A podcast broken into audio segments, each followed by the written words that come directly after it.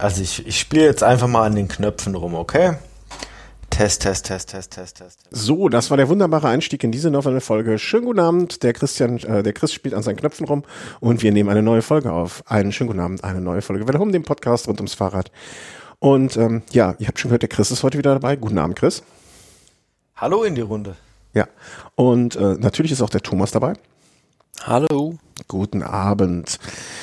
So, es ist immer noch Giro. Ähm, wir sind immer noch in Italien unterwegs, aber ganz am Anfang kurz ähm, möchte ich eine Sache nicht unerwähnt lassen, ähm, die jetzt gar nicht so mit dem aktuellen Renngeschehen zu tun hat, sondern wir haben einen sehr, sehr langen Kommentar gekriegt äh, von Jan Karl. Ich sage jetzt mal nicht den Nachnamen, ich weiß nicht, ob ihm das recht wäre oder nicht recht wäre. Und er hat uns ein paar zusätzliche Informationen zu dem letzte oder vorletzte Folge angesprochenen äh, Rennen in der Bretagne Trobro Leon. Du hast es, glaube ich, als das kleine Paris-Roubaix bezeichnet, Chris, äh, Thomas, oder? So ist es. Ja. Ähm, hat er uns, äh, wie ich finde, ein paar sehr interessante Zahlen. Die sind allerdings so lang oder so viel, was ich jetzt nicht negativ meine, dass ich es jetzt nicht 100% vorlesen möchte. Ähm, ich werde es einfach unter dieser Folge äh, direkt als ersten Kommentar verlinken, äh, nicht verlinken, sondern reinsetzen. Wer also sich für dieses Rennen noch mal ein bisschen mehr im Detail interessieren möchte, Hintergrund und so weiter und so fort, gerne da reinlesen. Vielen Dank. Ähm, den letzten Punkt fand ich aber, ich glaube, das, das kam mir sogar irgendwie bekannt vor, möchte ich doch doch zitieren. Eine Sache habe ich noch an dem Rennen auszusetzen als Preiswink für den bestplatzierten Bretonen. Nicht ein Pokal oder so, sondern ein lebendes Ferkel. Also der bestplatzierte Bretone kriegt ein lebendes Ferkel. Das muss nicht sein. Finde ich auch. Tiere muss man nicht verschenken. Ähm, ja, das gibt's ja bei vielen Rennen. Also bei der Tour of Norway gab's da mal, dass das äh, Gewicht des Siegers in Lachs aufgewogen wurde. Ja, aber das ist ja zumindestens, also finde ich auch nicht richtig, zu, also auch nicht zufriedenstellend. Aber da äh, war der Lachs wenigstens schon, ich sag mal, dem vom Leben in den Tod. Es gab auch mal die, die Klassik Haribo, wo man sein eigenes Gewicht in Haribo bekommen hat. Echt? Da kam dann ein LKW Bonn? vorgefahren und hat dann einfach äh, ja 70 Kilo oder 80 Kilo Haribo bei dir Nein, echt? abgesetzt. Ja. Hast du schon mal gehört, Chris? Äh, ich kenne die Klassiker Haribo, äh, Haribo, Entschuldigung, kenne ich, aber mir wäre es dann doch deutlich lieber. Man würde da vielleicht so ein Käseleib bekommen und nicht so ein Schwein, weil letzten Endes neigt man ja doch immer dazu, dass man so ein Schwein dann doch irgendwann schlachtet. Ja, es ist naheliegend, aber aus meiner Sicht, ja, nee. nee so ein Leben zu verschenken, finde ich schon ein bisschen schwierig. Ja, das finde ich auch. Also, und, und Goldbeeren, das geht schon in Ordnung. Ich wusste nur nicht, dass das wirklich mal ein Preis war. Aber Haribo hat auch mal Trikots oder so, ne? Waren die nicht auch mal Sponsor von irgendwas? Von der Colorado-Rundfahrt vielleicht. Oh, ich muss schon, äh, hab schon deutlich schlechtere Gags von dir gehört, aber, aber ich sag mal, für spontan kann man machen. Aber da wären wahrscheinlich eher die Jelly Beans äh, der Sponsor gewesen, beziehungsweise sind es vielleicht sogar. Möglich, ja, ja. Ähm, ja, also diesen Kommentar nochmal, äh, danke Jan Karl. Äh, unter der Folge werde ich ihn als ersten Kommentar unter dieser Folge setzen, damit das nicht verloren geht. So, aber bevor irgendwas anderes verloren geht, gehen wir jetzt über von unserer Begrüßung direkt ähm, zu dem Stand, wo wir waren, wo wir ja, wieder uns selber hier updaten wollen und wie es beim Giro aussieht. Wir hatten zuletzt aufgenommen, wenn ich das richtig erinnere, Etappe Nummer 12, kann das sein? Ich bin gerade ein bisschen, äh, war das die Etappe? Nach Etappe Nummer 12. Mm, genau, wo, das war die Etappe, genau, wo, ja, ja, ja, Etappe Nummer 13. Das war dann am Freitag die flache Etappe. Genau. Jetzt bin ich wieder äh, völlig. Äh, ich bin durch den Feiertag auch ein bisschen durcheinander. Ähm, flache. Gibt es da viel zu, zu erzählen? Oder war es die von uns so erwartete langweilige Runde, abgesehen von? Ja, also ich fand, das war, gab da nicht viel. Also 198 Kilometer da gab es nicht mal eine Autobahnbrücke, hatte ich so das Gefühl. und ja, in Verona, aber ich fand das ganz gut gemacht mit dieser langen Zielgeraden. Und das war ein Sprint Royal, wie man ihn vom Feinsten kennt. Und am Ende, ja, Giacomo Nizzolo hat da mal seinen ersten Etappensieg beim Giro äh, geholt, nachdem er schon elfmal Zweiter war. Mhm. Ja, äh, vielleicht noch aus deutscher Sicht interessant. Max Kantner, der vom Team DSM auf Platz Nummer 8. Ansonsten, es war mal trocken. Was mir noch aufgefallen ist, dass äh, Gaviria ohne Sattel sprinten musste. Das habe ich gar nicht mitbekommen. Ähm, ja, der ist den letzten Kilometer komplett ohne Sattel gefahren. Ja, wenn es leichter macht, das Rad. War, war er dann noch über den 6,5 Kilogramm, ist die Frage. Äh, oder 6,8? 6,9, oder? Hm? 6,9, oder? 6,9, 6,8? Ich würde äh, auf 6,8 wetten. UCI Weight Limit Roadbike 2020. Äh, 6,8. Yes, endlich habe ich auch mal recht. okay. 6, auch, auch wenn es nur wirklich im Nischenthema ist. Aber tatsächlich muss ich sagen, ich habe mich für den Nizzolo wirklich gefreut. Ich meine, er ist jetzt 32 Jahre alt. Für einen Sprinter ist es jetzt nicht mehr das jüngste Alter. Und er hat jetzt so viele Jahre, so viele gute Ergebnisse immer wieder mhm. gezeigt, war immer wieder konstant dabei. Er hat mich äh, so ein bisschen, also aber auch nur im Ansatz dran erinnert, äh, an Valverde, der jahrelang immer wieder versucht hat, Weltmeister zu werden und dann schon sechs oder sieben Mal auf dem Podium stand bei Weltmeisterschaften und es dann doch irgendwie geschafft hat und letzten Endes glaube ich auch, Nizzolo hat jetzt auch nicht mehr ganz viele gute Jahre vor sich, von daher, ich glaube, keiner im Fahrerfeld hat es ihm nicht gegönnt. Mhm, ja. ja, man darf ja auch nicht vergessen, er hat ja beim Giro schon eine Etappe gewonnen, die letzte 2016. Da wurde er dann aber deklassiert und Nikias Arndt zum Sieger erklärt. Mhm, okay. Ja, wissen, was ich jetzt nicht mehr gehabt hätte. Und ich, ich sag mal dem Team äh, Quebec Assos, ähm, dem, dem, dem gönnt man es ja jetzt auch irgendwie. Ne? Das ist jetzt auch so ein Team, die, die, da ist niemand böse, wenn die mal was mitnehmen an Gewinnen. Obwohl eigentlich grundsätzlich das Team ja sich ganz gut zeigt beim Giro insgesamt. Ich finde, die schlagen sich besser, als man das vor der Saison erwartet hätte. Da haben wir ja selbst immer gesagt, das ist so ein bunt zusammengewürfelter Haufen, die da irgendwie alle möglichen Fahrer, die noch auf dem Markt waren, zusammengekauft ja. haben. Und jetzt, ja, holen sie da einige Etappensiege, schlagen sich sonst auch ganz gut in der Saison. Also für das, was sie gemacht haben und welche Fahrer sie geholt haben, ist das absolut formidabel. Ja, also die gucken, gucken immer das Beste daraus zu machen und ähm, das gelingt ihnen ganz gut. Mehr muss man zu dieser Etappe am Freitag auch, glaube ich, nicht sagen. Ähm, insgesamt Gesamtklassement hat sich natürlich nichts verändert. Äh, da ist alles gleich geblieben. Bernal vor Vlasov und Caruso, Hugh McCarthy, Hugh Carthy, Yates, Buchmann, Evenepoel, Ciccone und Voss Martinez. Das war so der Stand. Punktetrikot können wir auch mal kurz so am Rande reinschmeißen. Äh, Peter Sagan vor Nizzolo, vor Kim Molay, vor Garvia, Viviani, Affini und so weiter. Ähm, Bergtrikot Bouchard äh, vor Bernal, vor De Bond und Mollema. Jugendtrikot auf den Schultern von Bernal vor Vlasov. Und ja, Teams Ineos Grenadins zu dem Zeitpunkt zumindest auch nicht wenig überraschend, die ja dann eine relativ geschlossene Mannschaftsleistung an den Tag legen. Das war Etappe Nummer 13. Warte, ich muss hier kurz. Wieso ist das eigentlich so, dass bei Google Docs manchmal das so verschwommen ist? Habt ihr das auch? Nein. Nein. Nein. Hm. Liegt es dann doch am deine Brille nicht auf? also ich wollte es gerade sagen, aber äh, habe ich nicht. Aber wenn ich dann auf ähm, dann muss es an was anderem liegen. Ja, dann muss es an was anderem liegen. Zu viel Küstennebel. Ja, Küsten. Stimmt, da gab es mal eine Werbung oder so. Eine. Nee, aber wenn ich auf Aktualisieren drücke, dann ist wieder alles gut. Das ist schon kurios. kurios Hast du dich zu stark vom Eurovision Song Contest und dem italienischen Beitrag verleiten lassen? ja, das ist doch schön, dass die Italiener nach. Ist doch super für die Italiener. Das, die, die haben Lauf. Apropos Lauf, ähm, wer hatte denn äh, besonderen Lauf und Fortune hatte am Samstag auf der Etappe zum Zoncola äh, dann ein Fortunato. Aber das war ja so das Rennen im Rennen eigentlich. Ja, Ausreißergruppe und ähm, wie soll man sagen, äh, Rennen ums Gesamtklassement und wie du es schon sagst, Fortunato, the lucky one, also der Glückliche, hatte aber wenig mit Glück zu tun an dem Tag, weil das hat er sich ganz hart erarbeitet, war eine Spitzengruppe, unter anderem mit Bauke Mollemer vorne.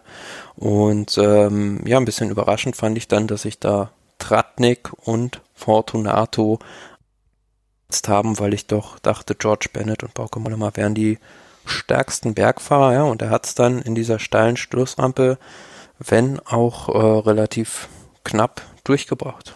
Ich war ein bisschen über, also Mollema, das war ja schon die zweite Etappe, wo er vorne da bei so einer Gruppe mit rumturnte, wenn ich das richtig erinnere. Das hatte ich ja schon mal auf Etappe 4, 5 oder irgendwie sowas, da ist er auch schon mal, da dachte ich schon so, na, der wird, ob der aufs Bergtrikot irgendwie mal gehen wird, weil er sonst sich ja eher zurückgehalten hat. Ähm, dass sie ihn auch so einfach fahren lassen, war auch kein gutes Zeichen für Nibali, ne? weil sonst hätte er ihn bestimmt nicht so einfach da rumgucken lassen vorne.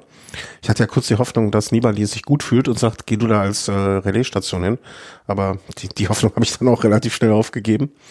Und ähm, Tratnik, ich hatte so den Eindruck, am Anfang zumindest, dass er von den beiden der Stärkere ist. Aber als Fortunato sich dann da abgesetzt hat, ähm, sah Tratnik auch relativ schnell nicht gut aus und kurfte da auch wirklich, äh, also ich glaube, der ist am Ende wahrscheinlich einen halben Kilometer mehr gefahren als Fortunato. Ja, und äh, man muss ja auch sagen, der Fortunato hatte da auch noch Glück, weil ihn fast noch so ein Idiot vom Rad gehauen hätte.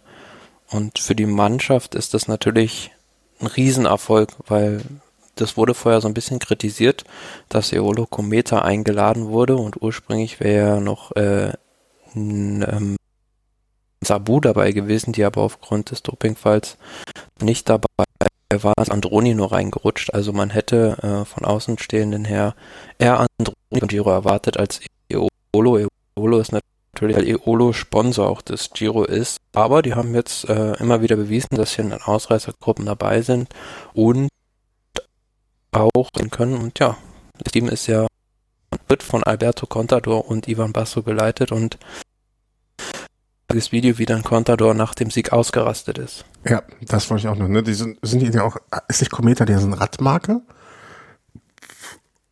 Oder wie war, wie war der Zusammenhang da? Nee, also die haben ja jetzt ihre eigene Radmarke, Aurum heißen die, glaube ich. Ah, okay, ne, ich den Namen nicht auf dem Schirm. Eolo, äh, ich weiß gar nicht genau, was die machen. Irgendwas mit äh, Kommunikation oder so, wie es aussieht, mit, äh, ja, wie soll man sagen, drahtlosen Netzen. Ja, sieht so. Ne, dieses Zeichen über dem E lässt das schon vermuten. Ja, aber. Aber, aber Christian, letzten hm? Endes, du hast schon recht. Also man hätte nicht, selbst wenn man jetzt die Gruppe gesehen hat, man hätte nicht erwartet, dass Fortunato darauf nee. gewinnt. Also letzten Endes war es so, Tratnik ist, glaube ich, fast am Fuße angetreten. Fortunato dann zwei, drei Kilometer später hat ihn dann hinten raus noch äh, eingeholt und natürlich ganz oben raus waren es, glaube ich, drei Kilometer mit dem Schnitt 13, 14 Prozent. Da ist er noch an ihm vorbeigezogen. Meine Fragestellung war tatsächlich die ganze Zeit, wann tritt Bennett jetzt wirklich an? Also es waren lange Zeit, 30, 40 Sekunden und ich hatte so das Gefühl, okay, er lässt die vorne jetzt mal so ein bisschen fahren, mhm. wartet mal ab, bis sie jetzt wirklich vielleicht am Limit sind und dann wird nachgestiegen.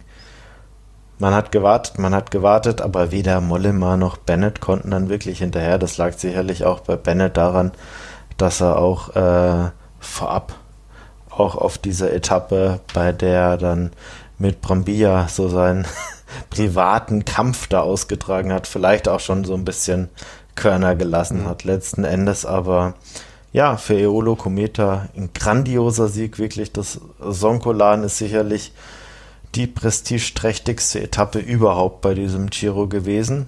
Von daher sehr, sehr stark. Und auch Tratnik hat es, glaube ich, keiner zugetraut, auf dieser Etappe äh, ganz weit vorne mitzulanden. Also selbst Rolf Aldag, der ja das Team ja auch mit betreut, der hat schon gedacht, okay, gut, was ist denn hier los? Mhm. Aber hinten gab es ja das zweite Rennen und das war das Rennen der Favoriten. Und ähm, da hatte ich ja vorher so gesagt, irgendwann mal muss ja mal jetzt, jetzt aus den Schuhen kommen, irgendwann muss mal ein Buchmann aus den Schuhen kommen, äh, wenn sie wirklich sich für die letzte Woche, Peak, Peak letzte Woche vorbereiten und irgendwann muss ja mal dieser Schub an Frische oder der Schub an Trainingswirkung oder der Schub an was auch immer kommen. Und das verbunden natürlich mit Hoffnung ist das falsche Wort, aber mit der vielleicht auch so ein bisschen Erwartung, dass ein Bernal nicht da so konstant auf diesem hohen Niveau fahren kann ähm, oder zumindestens mal nicht mehr zulegen kann. Aber äh, in Teilen hatte ich recht, also an Yates kommt so oder kam da schon so langsam mal in die Pötte. Aber dass ein Bernal irgendwie in seiner Form stagniert oder geschweige denn äh, im Verhältnis zu den anderen schlechter wird, davon war jetzt zumindest an dem Samstag noch nicht so wirklich im entferntesten etwas zu sehen. Ne, jetzt hat's ja probiert und ähm, am Steilstück da angegriffen, aber ja, bis so 500 Meter vom Ziel konnte er dann auch vorne mit Bernal zusammen fahren, aber der blieb einfach am Hinterrad und hat dann noch den Konter gesetzt. Mhm. Und vom, vom am Hinterrad bleiben, äh, oder, oder nee, andersrum, von den Gegner bis 500 Meter vom Ziel bringen und sich dann abkontern lassen, äh, da so gewinnst halt keine Grand Tour. Ne? Also so machst du keine Zeit gut irgendwie. Also da ist dann doch zu wenig. Ja, zumal äh, Martinez, der Edelhelfer von Bernal, ja sogar unter den Favoriten der Dritte war. Hm. Bernal, jetzt Martinez. Ja, ja, ja, stimmt. Ja, das ist wahrscheinlich so Beifang, ne? Das nehmen die so mit. Ähm, aber das war schon, also. Man möchte sich nicht vorstellen, wenn Sivakov in der entsprechenden Form auch noch mit dabei gewesen wäre. Ja. Vielleicht muss man, also, man kann, ich finde aber, man kann es ihnen jetzt, äh, ne, auch irgendwie nicht zum Vorwurf machen. Also was, die können ja auch nichts dafür, dass sie so, also ne, immer davon raus, und ich glaube, davon müssen wir, oder gehen wir einfach mal von aus, dass sie alle mit gleichen Mitteln bzw. Nichtmitteln hoffentlich kämpfen. Ähm, wenn die einfach so gut sind, was willst du da machen? Ist denn jetzt alles ja. schon, also muss man dann einfach sagen, okay, äh, es geht uns jetzt hier nur noch, noch darum, ums Podium zu kämpfen oder was ist das Mittel? Also weil Yates wäre jetzt für mich noch derjenige gewesen, dem ich es am ehesten zugetraut hätte. Ähm, ne, das Problem ist, so, also äh, was ganz am Anfang schon passiert ist, dass Landa ausgefallen ist und auch äh, einige Teamkollegen von ihm und beziehungsweise Mohoric, der ja auch noch ausgestürzt ist. Und das wäre halt so eine Mannschaft gewesen, die voll auf Krawall gefahren wäre, den ganzen Giro und auch dem Bernal, man sieht es jetzt mit Caruso als Zweiten in der Gesamtwertung, so ein bisschen in die Zange hätte nehmen können mhm. und auch, ja, Movistar, eine Mannschaft, die eigentlich traditionell sehr aggressiv fährt und mit Marc Soler auch noch ganz gut platziert wäre, hätte dazu auch noch beigetragen. Ja, und gut, die anderen Mannschaften, also EF hat jetzt auch schon mit Guerrero einen super starken Berghelfer verloren und auch Romain Bardet, äh, Team DSM, ist da auf sich alleine gestellt. Also die müssen im Prinzip alle immer dazu warten auf, auf den letzten Berg. Und klar, so kannst du halt äh, einen Bernal nicht schlagen, weil er am Berg sich als stärkster erweist und äh, auf den anderen Terrains hast du nicht die Mittel, um ihn anzugreifen. Aber sind dann das diese Marginal Gains wieder mal?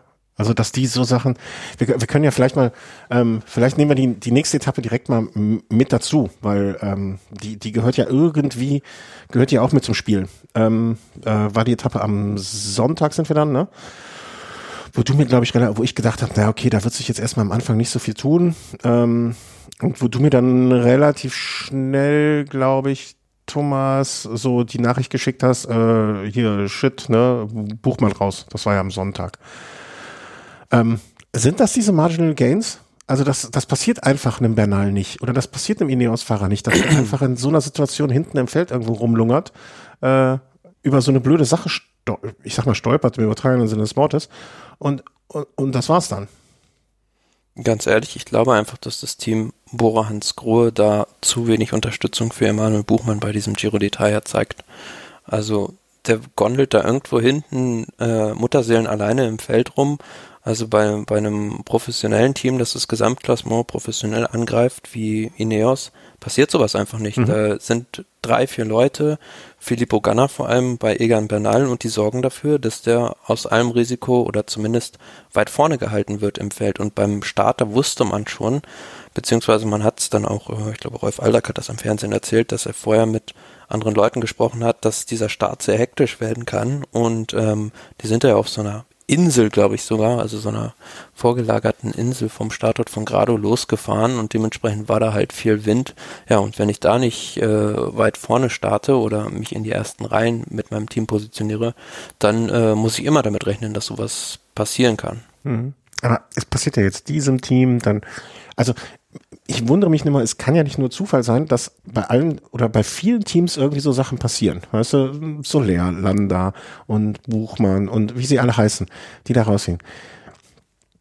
Und Ineos passiert das einfach nicht. Also das ist ja. Naja, gut, es ist schon ein Stück weit auch Glück. Also Sivakov ist ja auch ganz am Anfang rausgestürzt. Also das war jetzt auch nicht bewusst. Also ein Stück weit also ich glaube, den Faktor Glück darf man jetzt auch nicht ganz außen vor lassen. Mitunter kannst du auch mal äh, weit vorne im Feld stürzen. Aber ganz klar, also wenn ich jetzt weiter vorne bin, passiert mir eher weniger, aber dafür brauche ich vielleicht auch dann die entsprechende Unterstützung oder auch die entsprechenden Fahrer, die mich da vorne hinbringen. Und dann kommt es ja auch immer noch drauf an, wie wohl fühle ich mich als Fahrer in diesem Positionskampf. Mhm. Äh, da tun sich auch die Fahrer unterschiedlich leicht oder schwer. Also wenn ich jetzt an den Martin denke oder auch so einen Simon Yates, das sind traditionell Fahrer, die gerne, wenn es jetzt flach ist, die sich ganz weit hinten aufhalten, mhm. die vielleicht auch deshalb schon die eine oder andere Rundfahrt verloren haben, aber die diesen, die diesen Kampf einfach scheuen. Also so ein Musterbeispiel, glaube ich, damals war David Moncotier das war so ein Fahrer, der fuhr gefühlt immer so zehn Meter hinter dem letzten Fahrer im Feld. Hauptsache, er kann da noch irgendwie ausweichen. Für die Bergwertung bei der Vuelta hat es da noch irgendwie gereicht, aber sobald es dann irgendwie mal auseinandergerissen ist, dann war er weg. Hm. Von daher nie ein Fahrer fürs Gesamtklassement. Ich glaube, das ist schon ein Stück weit auch dieser Positionskampf. Die ja, Qualität von richtig guten Gesamtklassementsfahrern, dass die sich das auch wirklich zutrauen. Und ich, ich möchte es jetzt dem Emanuel Buchmann nicht wirklich absprechen, aber ich glaube, er fühlt sich da nicht wirklich wohl drin und äh, vielleicht war das jetzt hier an der Stelle ein Fehler. Hm. Ja, ja, äh, bin ich völlig bei dir. Also ich glaube auch, dass er dann, oder ich kann mir gut vorstellen, oder es klingt für mich jetzt sehr, sehr schlüssig, dass man sagt, okay, der ist jetzt ein Fahrer, der nicht unbedingt im Getümmel sich da äh, hervortut, wie es jetzt zum Beispiel in Sagan überhaupt keine Probleme macht, äh, hat. Aber dann hast du ja zwei Optionen. Ne? Also ist jetzt ein völlig unpassender Vergleich, aber nachdem es mich mal bei einem Rennen geschmissen hat, habe ich hinterher auch beim nächsten Rennen gedacht, naja, eigentlich komme ich mir hier gerade in so einem großen Feld nicht wohl, ne, fühle ich mich nicht wohl im Moment. Ähm, hast zwei Möglichkeiten, entweder gehst du nach ganz vorne oder nach ganz hinten. Die und dann hast du angegriffen und gewonnen. Fast. Ähm, nee, aber du hast ja zwei Optionen dann, ne? Du gehst nach ganz vorne und das wäre jetzt in dem Fall für Buchmann mit seiner Mannschaft dann die beste Lösung gewesen, oder du guckst, dass du hinten immer noch so ein bisschen so, so ein Flucht Plan hast oder zumindest Platz, um, um dich irgendwie nochmal, ne, also herauszunavigieren. Aber ähm, ne, und da brauchst du aber auch um dich rum die entsprechenden Fahrer deines Teams, die das die dir dann auch die, die Plätze dann frei halten. Ja, ne? also genau. beispielsweise, ja, wenn ich halt jetzt beispielsweise mal also.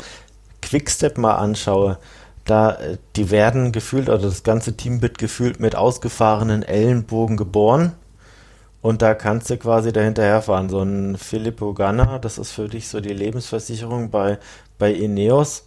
Setzt dich hinter denen und du weißt, okay, die ersten 50 Kilometer bin ich jetzt mal safe. Mhm. Äh, ich glaube, dieses Team hat jetzt Bora nicht am Start gehabt. Äh, wenn jetzt so ein Buchmann diese Sicherheit gehabt hätte, pass auf, Peter Sagan, pack mich da jetzt am Anfang, bis jetzt mal die Gruppe steht und bis mal Ruhe einkehrt in deinen Windschatten, dann wäre das auch so ein Fahrer, aber aber warum hat, der, warum, hat Buchmann, warum hat Buchmann das nicht? Warum haben die nicht, warum haben die nicht mindestens einen Fahrer dieser Natur? Weil das Team zweigleisig fährt. Also die hm, haben halt immer noch Peter Sagan für die Sprints und der macht da vollkommen sein eigenes Ding und ja, Unterstützung für Buchmann ist da Fehlanzeige. Da werden selbst auf den Flachetappen oder auf den Sagan-Etappen, sage ich mal, also Felix Großschartner oder Matteo Fabro, die eigentlich als Helfer für ihn zugeteilt waren, für Buchmann, für Sagan eingespannt. Und dann ist äh, kein Wunder, wenn die irgendwie platt sind und er da niemanden hat. Und ich fand das auch auf dieser Strade Bianche-Etappe recht bezeichnend, als dann äh, Sagan plötzlich ganz vorne irgendwo war, äh, als diese erste, als dieser erste Split war und dann Buchmann in der zweiten Gruppe und Sagan dann vorne noch irgendwie durch die Führung gegangen ist. Also das äh, scheint man da teamintern oder er scheint es auch nicht so ernst zu nehmen und man hat ja dann gesehen, das fand ich, äh, also mich hat das wirklich geärgert, als dann Peter Sagan nach diesem Ausscheiden von Emanuel Buchmann vorne mit dem Rennleiter irgendwelche Scherze gemacht hat und Wheelies gemacht hat. Hm. Also ich meine, die, Fahr die Fahrer hätte man bei Bohrer. Es müsste jetzt nicht zwingend ein Peter Sagan persönlich machen. Ein Daniel Oss genügt da komplett. Der Daniel Oss ist 1,90, vielleicht sogar noch ein bisschen, bisschen größer. Auch ein Maciej Bottner. Die haben die Qualitäten. Vielleicht war es auch, und möchte ich jetzt nicht ausschließen, vielleicht sogar jetzt auf der Etappe, auf der Buchmann dann leider gestürzt ist, Vielleicht war es auch eine Fehleinschätzung von Buchmann. Das weiß man nicht. Also es gibt ja diverse Etappen, wo ganz am Anfang einfach mal fünf bis zehn Fahrer wegfahren und dann ist es so. Kann sein, aber ich fand es auch bezeichnend, dass dann nicht mal einer da war und noch auf ihn gewartet hat oder sich irgendwie um ihn gekümmert hat. Mhm, Wir sind dann ja. ziemlich gleich alle weitergefahren und ich kann mich noch gut daran erinnern, beispielsweise als Beloki damals diesen schweren Sturz hatte, da saß da Acevedo noch irgendwie zehn Minuten bei ihm und hat sich um den gekümmert, aber das war so gefühlt, den äh, hatte ich so das Gefühl, den Mitkollegen von Buchmann egal, was da jetzt mit ihm passiert. Mhm. Ja, da, da, hat ja auch Jaksche äh, sehr, sehr lange gewartet da in der Abfahrt. Ja, gut, da hat er. Oder es gab ja auch dieses schöne, schöne Bild jetzt beim Giro irgendwie, äh, wo George Bennett dann noch äh, einen anderen Fahrer den Berg so ein bisschen hochgeschoben hat. Aber ist, ist es denn, dann könnte man ja jetzt sagen, okay, äh, ist es denn damit jetzt, also in Kürze getan? Also, wisst ihr, wenn, wenn, wenn Sagan, was ja jetzt, behaupte ich mal, äh, unter uns jetzt, also mittlerweile ja ein offenes Geheimnis, nicht unter uns, sondern insgesamt ein offenes Geheimnis ist, ähm, wenn Sagan weg ist? Oder bedarf es da nicht trotzdem noch irgendwie mal, mal einer klaren Ansage oder ähm, mir, mir kommt das so, so. Ich glaube einfach, dass, dass es, also von außen sagt mir oder vermute ich einfach, dass es in dem Team auch so vielleicht zwei Lager gibt, also jetzt auch in dieser Giro-Mannschaft. Das ist einfach dieses Gesamtklassement-Fahrerlager, wo Buchmann ja relativ alleine ist und ja, dann halt die Fraktion Sagan. Da gibt es ja auch einige Leute vom Staff, die da noch dazugehören, die, wenn er gehen sollte, dann ja wahrscheinlich auch mitgehen würden und ähm, man müsste einfach dieses ganze Team mal so ein bisschen umstrukturieren und auch mal klar ausrichten, will ich äh, Gesamtwertung fahren oder will ich Sprints machen, weil die Vergangenheit hat gelehrt, dass äh, bei einer großen Rundfahrt so dieses zweigleisige Fahren eigentlich nicht mehr funktioniert. Mhm. Ja, also, also es funktioniert dann nicht, wenn nicht auch beide Parteien bereit sind, füreinander zu arbeiten. Aber grundsätzlich sehe ich so wie der Thomas. Aber ähm, ich glaube auch, dass Buchmann, und das muss man an der Stelle vielleicht auch mal sagen, Buchmann hat weder die Aura noch für mich die Klasse, so hart sich das anhört, bei einer Rundfahrt wirklich mal ganz vorne mit reinzufahren. Und ganz vorne reinfahren heißt für mich jetzt nicht Vierter, Fünfter, sondern Sieg. Und wenn du die Klasse jetzt bei einem, der jetzt dann auch bald 29 wird, nicht ziehst, dann bist du, glaube ich, auch in einem Team, dass ein Sagan noch mit dabei hat, nicht bereit, alles auf diese Karte zu setzen. Weil es gab jetzt auch diverse Rundfahrten, wo ein Buchmann auch mitunter nicht geliefert hat, wo man, glaube ich, diese Zweigleisigkeit, äh, Zweigleisigkeit zumindest aus Marketinggründen, jetzt schäme ich mich schon gerade wieder dafür, dass ich das Wort Marketing mal wieder in den Mund genommen habe, äh, wo, wo man sich vielleicht auch gar nicht erlauben kann, alles auf eine Karte zu setzen. Man möchte sich das nur mal vorstellen, ein ganzes Team ausgerichtet auf Buchmann und er wird am Ende Achter. Dann sind natürlich die Fragen auch da. Hätte man nicht lieber einen Peter Sagan noch mitnehmen sollen oder einen Pascal Ackermann? Ich glaube, es hat, hat gute Gründe gegeben und gibt gute, gute Gründe, warum man ihn auch in den Giro geschickt hat und nicht in die Tour wenn er wirklich der überragende Rundfahrer wäre, dann würde man ihm alles unterordnen, ihm das ganze Team zur Verfügung stellen und das ist er eben leider nicht. Ja, also ne, ich würde jetzt, also so weit würde ich jetzt noch nicht gehen, dass er der, also ich glaube, niemand erwartet von ihm auch, dass er ein überragender Fahrer ist, aber dass ihm dieses Jahr die ja, aber Giro, das, den Giro das, besser das Podium wäre ja noch, wäre ja noch in Reichweite für ihn gewesen und äh, ja, man hat jetzt auch gesehen bei den folgenden Etappen, dass da jetzt nehmen wir mal Bernal heraus, dass da nicht die Überfahrer dabei sind. Also das wäre durchaus möglich gewesen und mit einem bisschen mehr Teamunterstützung. Also ich verstehe dann beispielsweise auch nicht, warum dann äh, Patrick Konrad bei der Tour de France fahren soll und ein Wilko Keldermann und ein Lennart Kemner noch. Also ja, da hätte man vielleicht das Team bisschen anders zusammenstellen können, aber wie der Chris schon sagt, vielleicht aus marketingtechnischen Gründen jetzt Peter Sager noch dabei, aber sollte er dann weg sein im nächsten Jahr, muss man sich dann nochmal neu Gedanken Dann wird, wird man sich komplett neu aufstellen müssen. Äh, sei es dann, dass vielleicht dann, mhm. weiß nicht, ob es jetzt schon eine Verkündung gibt, ein Sam Bennett mit dabei sein wird, aber auch ein Sam Bennett wird sicherlich nicht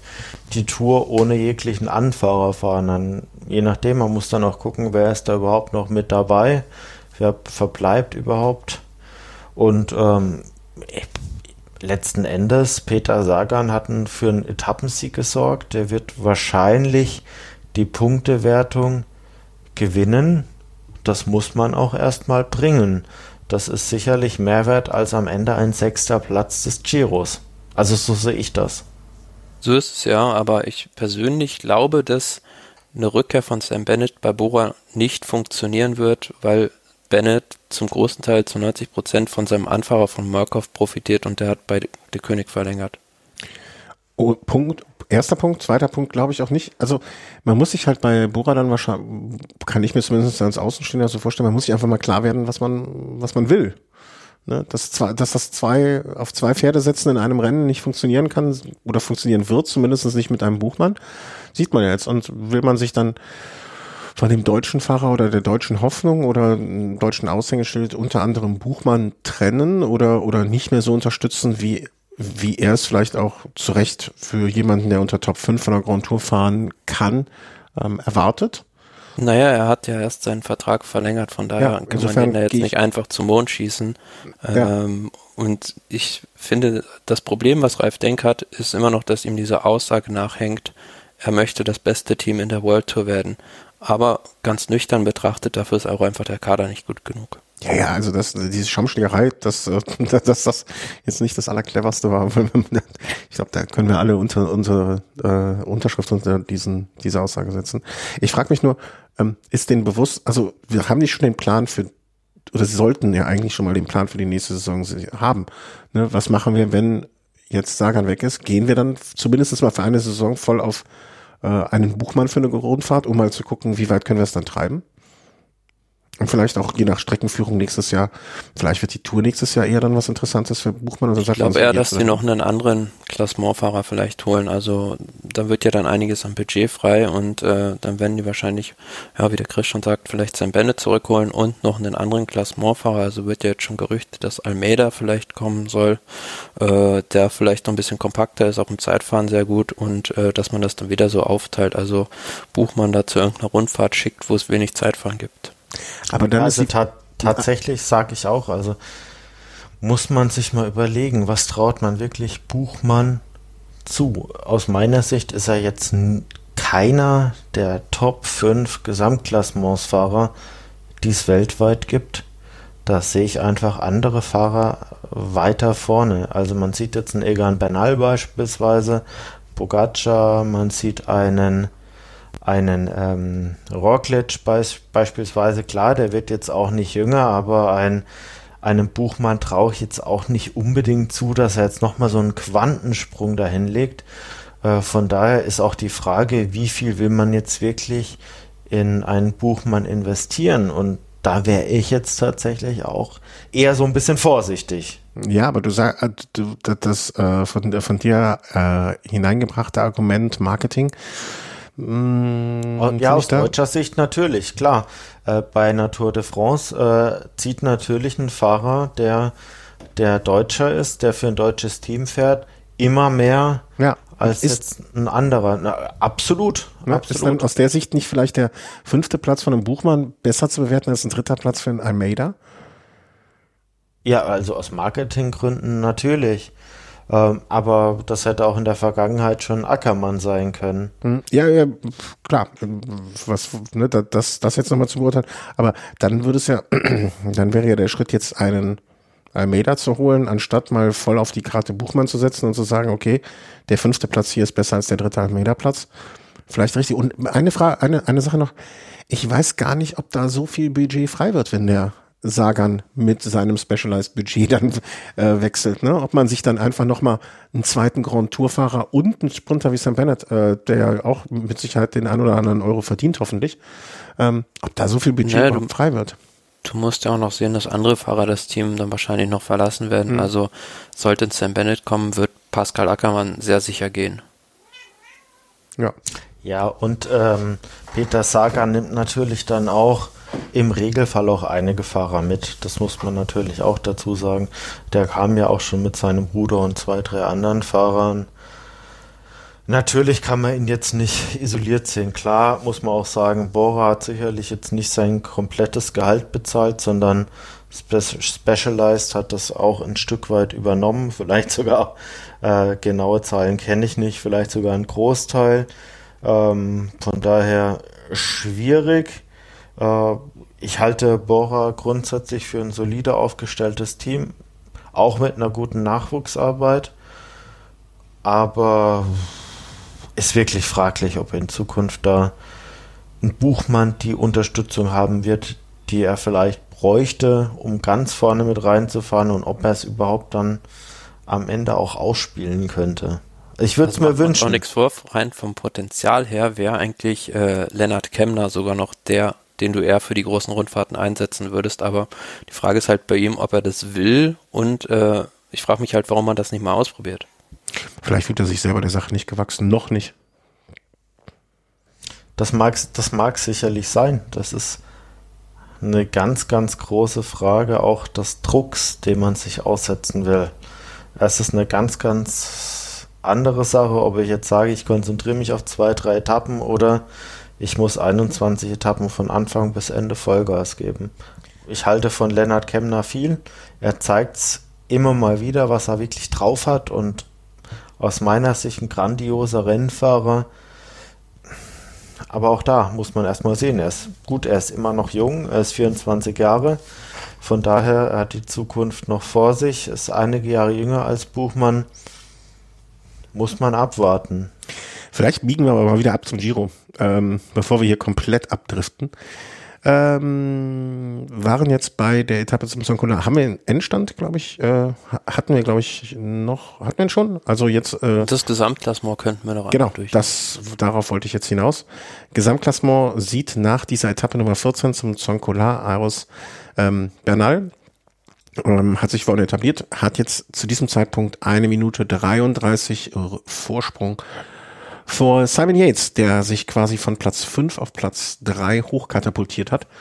Caruso auf Platz 3 geblieben. Vlasov hat etwas mehr verloren. Der ist zwei Plätze runter von Platz 2 auf Platz 4.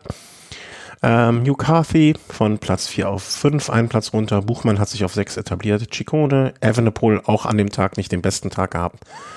Martinez, Bardet hat sich leicht verbessert. Ähm, das sind die Top 10.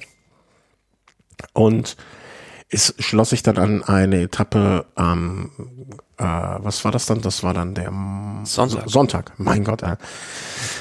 Ja, und genau, ähm, gerade nach Gorizia, es waren 147 Kilometer und man ist da auch ein Stück durch Slowenien gefahren. Also Gorizia ist ja quasi so eine Grenzstadt, die da glaube ich sogar halb geteilt ist zwischen Italien und Slowenien. Wie gesagt, man ist da auf dieser auf der Karte bei Pro Cycling Stats sieht man es auch ganz gut auf dieser vorgelagerten Insel sozusagen losgefahren. Und dadurch war es halt am Start übelst hektisch, aber im Nachhinein hat sich dann da so die äh, Etappe ein bisschen beruhigt und eine Fluchtgruppe ist weggefahren. Mhm. Naja, und wie du es äh, ganz am Anfang oder wie wir es ja alle schon festgestellt haben, dass die, dieser Start war dann der Anfang vom Ende von Emanuel Buchmanns Giro 2021. Den hat es da zerlegt. Ähm, muss man einfach so sagen. Ähm, habt ihr genaue Bilder davon? Ich habe, glaube ich, gar kein richtiges, also nicht, dass ich jetzt also so vom Sturz selbst hat man keine Bilder gesehen, nee. man hat halt nur die Folgen dann gesehen, dass da halt wirklich viele Fahrer irgendwo auf der Straße lagen. Buchmann selbst stand dann am Straßenrand, wurde dann im Gesicht äh, wieder zusammengeflickt und ähm, das ist auch nicht so häufig, dass ein Rennen komplett neutralisiert wird. Also die haben dann das Rennen gestoppt und da waren natürlich diejenigen, die dann schon ausgerissen waren, stinksauer, weil die natürlich dann um ihren äh, hervorgebracht wurden. Aber ähm, das Rennen wurde dann komplett angehalten. Ich weiß nicht genau warum, weil man dann zu wenig Ambulanzen vielleicht vor Ort hatte und die da durch mussten. Aber ähm, da hat es einige Fahrer richtig schwer getroffen. Also man sieht es dann ja auch im Ergebnis nach der Etappe. Da hat beispielsweise ein Guerrero aufgegeben, Jos van Emden, Nizzolo, gut, der war schon vorher raus, aber im Nachhinein ähm, Sebastian Reichenbach musste danach den Tag auch aufgeben. Nibali ist dann noch in den Sturz verwickelt gewesen, also da waren ganz viele dabei. Hm. Und vor allen Dingen, also ne, war ja eigentlich eher so eine, so eine Breitstraße, also wieder so eine Geschichte, wo man sagt, naja, okay, so einen richtigen Grund hätte es da eigentlich nicht geben müssen. Hat irgendeiner nicht aufgepasst, einfach, behaupte ich jetzt. So ist es halt ganz häufig. Also ja. da reicht ja, wenn einer sich irgendwie am Hinterrad vom anderen aufhängt und die waren da zu dem Zeitpunkt mit einer sehr hohen Geschwindigkeit unterwegs und äh, ja klar, wenn du dann stürzt, sind die Konsequenzen oft gravierend. Mhm. Gut, äh, die Etappe ging dann aber trotzdem weiter, irgendwann zumindestens mal, nachdem man das alles äh, so ein bisschen sortiert hat. Äh, die Fahrer, um, die ist halt nicht mehr, ne? Also es war ausgestiegen, did not finished, äh, waren dann ähm, Guerrero, Van Emde, Buchmann, Nizzolo und Berhane. Ich weiß nicht, wie man ihn richtig ausspricht, Natnale. Ähm, und ähm, ja, dann ging es einfach weiter. Ähm, viel zu sagen ist da auch nicht. Es gab dann äh, eine Ausreißergruppe, die das, sag ich mal, sehr so souverän runtergespielt hat. Ähm, und hinter der Ausreißergruppe, da haben wahrscheinlich das Team äh, Ineos dann irgendwie ein bisschen Schiss bekommen, beziehungsweise eine Ansage von oben, weil danach, also wenn man sich mal anschaut, das äh, Ergebnis der Etappe, äh, waren Platz 16, 17, 18, 19, 21, 22, 23, das war ja schon fast Mannschaftszeitfahren. Was sie ja, dann gut, man muss ja sagen, die sind die sind einfach geschlossen über die Ziellinie gefahren. Ja. Also die haben wir auch dann aufgesteckt und sind in dem Finale, wo es dann übelst geschüttet hat, noch auf diesem Rundkurs, gar kein Risiko mehr eingegangen ja. bei den Favoriten, nach dem, was dann am Start schon passiert war. Und ähm, ja, vorne die Ausreißergruppe war recht spannend besetzt, fand ich, mit äh, drei Fahrern von Team Kubeka Asos. Die haben es perfekt gemacht, äh, einen nach dem anderen rausgeschickt und letzten Endes war es Viktor Kampanatz, der dann schon den dritten Etappensieg für die Mannschaft beim Giro geholt hat. Ja, ähm, müssen wir mal gucken. Ähm, es werden doch regelmäßig diese Preisgeldstatistiken veröffentlicht, zumindest bei der Tour weiß ich das. Da wird das Team Kubeka zumindest in diesem, äh, jetzt mal sich auf den vorderen Plätzen befinden mit ihren Siegen. Äh, Nikias Arndt war auch voll in der Gruppe. Das ist schon auch das zweite Mal, dass man den voll in der Gruppe findet, wo man gar nicht so richtig weiß, was sucht der denn da oder wie ist der denn da reingeraten? Ich glaube, er hätte auch die Etappe gewonnen, wenn er den Postabgang mit Campanaz erwischt hätte. Ja, äh, Nikias Arndt hätte ich auch mal wieder gegönnt, dass er mal irgendwie so, äh, ich, ich, ist auch so ein Fahrer, dem gönnt man wirklich nur das Beste, ne? Der Buchholz in der Nordheide, das ist doch bei dir um die Ecke, Thomas, oder? Oder zumindest im so weitesten Sinne. Ja. Da kommt er her. Ja. Ähm, hatte 2016 mal eine Giro-Etappe. Gibt es sonst noch? Das Kuriose ist ja, er ist noch nie als Erster über den Zielstrich gefahren beim Giro, aber hat eine Etappe gewonnen. Äh, bring mich mir mal was. Äh das wird das, was ich vorhin gesagt habe, wo Nizzolo disqualifiziert ah, ja, ja. wurde auf der letzten Etappe und dann hat er halt den Sieg bekommen. Am 29. Mai 2016. Ja, was ich noch zu der Etappe sagen möchte, es würde mich nicht wundern, wenn es am Ruhetag ein paar positive Corona-Tests gibt, weil ich habe keinen einzigen Zuschauer an der Strecke gesehen mit Maske. Äh, ich habe an dem Tag nur den Anfang gesehen. Also scheinbar gelten da in Slowenien ein bisschen andere Regeln und äh, da waren, also ich habe wirklich niemanden da mit Maske am Streckenrand gesehen. Ich hoffe, dass da kein Fahrer angesteckt wurde. Okay. Ja, dann äh, drücke ich uns mal die Daumen, dass da nichts passiert ist. Ähm, das war die Etappe am vergangenen Sonntag, Pfingstsonntag. Kommen wir noch zu gestern eine Etappe, die eigentlich im Vorfeld so ein bisschen auch angekündigt wurde als die Königsetappe. Ähm, ich weiß noch, in der Vor in irgendeiner Vorbesprechung habe ich mal gesagt, ja, mal gucken, was an dem Tag ist. Und da warst du, Thomas, direkt ganz entrüstet. Das ist die Königsetappe. Also ich habe da gestern keine Königsetappe gesehen. Ich weiß ja nicht, was ihr gesehen habt. Ein Tag zum Vergessen. Also für den Radsport überhaupt keine Werbung äh, die Etappe, die ursprünglich über ähm, unter anderem Passo Pordoi, Fedaya und Zhao führen sollte, aber ähm, wie das Ganze sich dazu getragen hat, also zum einen, dass da die Etappe verkürzt wurde, okay, darüber kann man streiten, aber dann zum anderen, dass man gar keine Bilder davon gesehen hat, war einfach ein Fiasko, muss man so sagen. ich finde immer sehr schön, wie du so absolut in deiner Meinung dann da bist. ähm, ja. Oder seht ihr es anders? Boah. Also ein Fiasko, ein Fiasko klingt für mich schon wirklich hart. Also ein Fiasko wäre für mich gewesen, wenn noch irgendwie ähm, sich sehr viele Ja, aber Fahrer- sobald halt irgendwie drei Regentropfen gefühlt äh, Si, schafft es das italienische si- Fernsehen nicht, äh, der, da eine Übertragung zustande zu bringen. Ist muss die es dann Lande, die irgendwie auch, Sonne scheint, die Strand, die sind dann darauf angewiesen, dass da irgendwo 5G-Netz ist, damit die mit ihrer Kamera irgendwo hinsenden können. Hallo, bei der Tour de France fliegen irgendwie drei Flugzeuge, um dann Signal zu empfangen, aber beim Giro äh, sind die auf Hubschrauber angewiesen und äh, haben da scheinbar kein Flugzeug, was da irgendwo fliegen kann. Chris, kennst du irgendjemanden, der im weitesten Sinne was mit dem Fernsehen zu tun hat oder in der Fernsehbranche arbeitet, den wir da mal fragen könnten, ob das schwierig ist? Puh, am ehesten noch den Thomas. Den Thomas, ne? Thomas, ist das denn eigentlich schwer, so eine Fernsehübertragung zu machen, frage ich mal vorsichtig.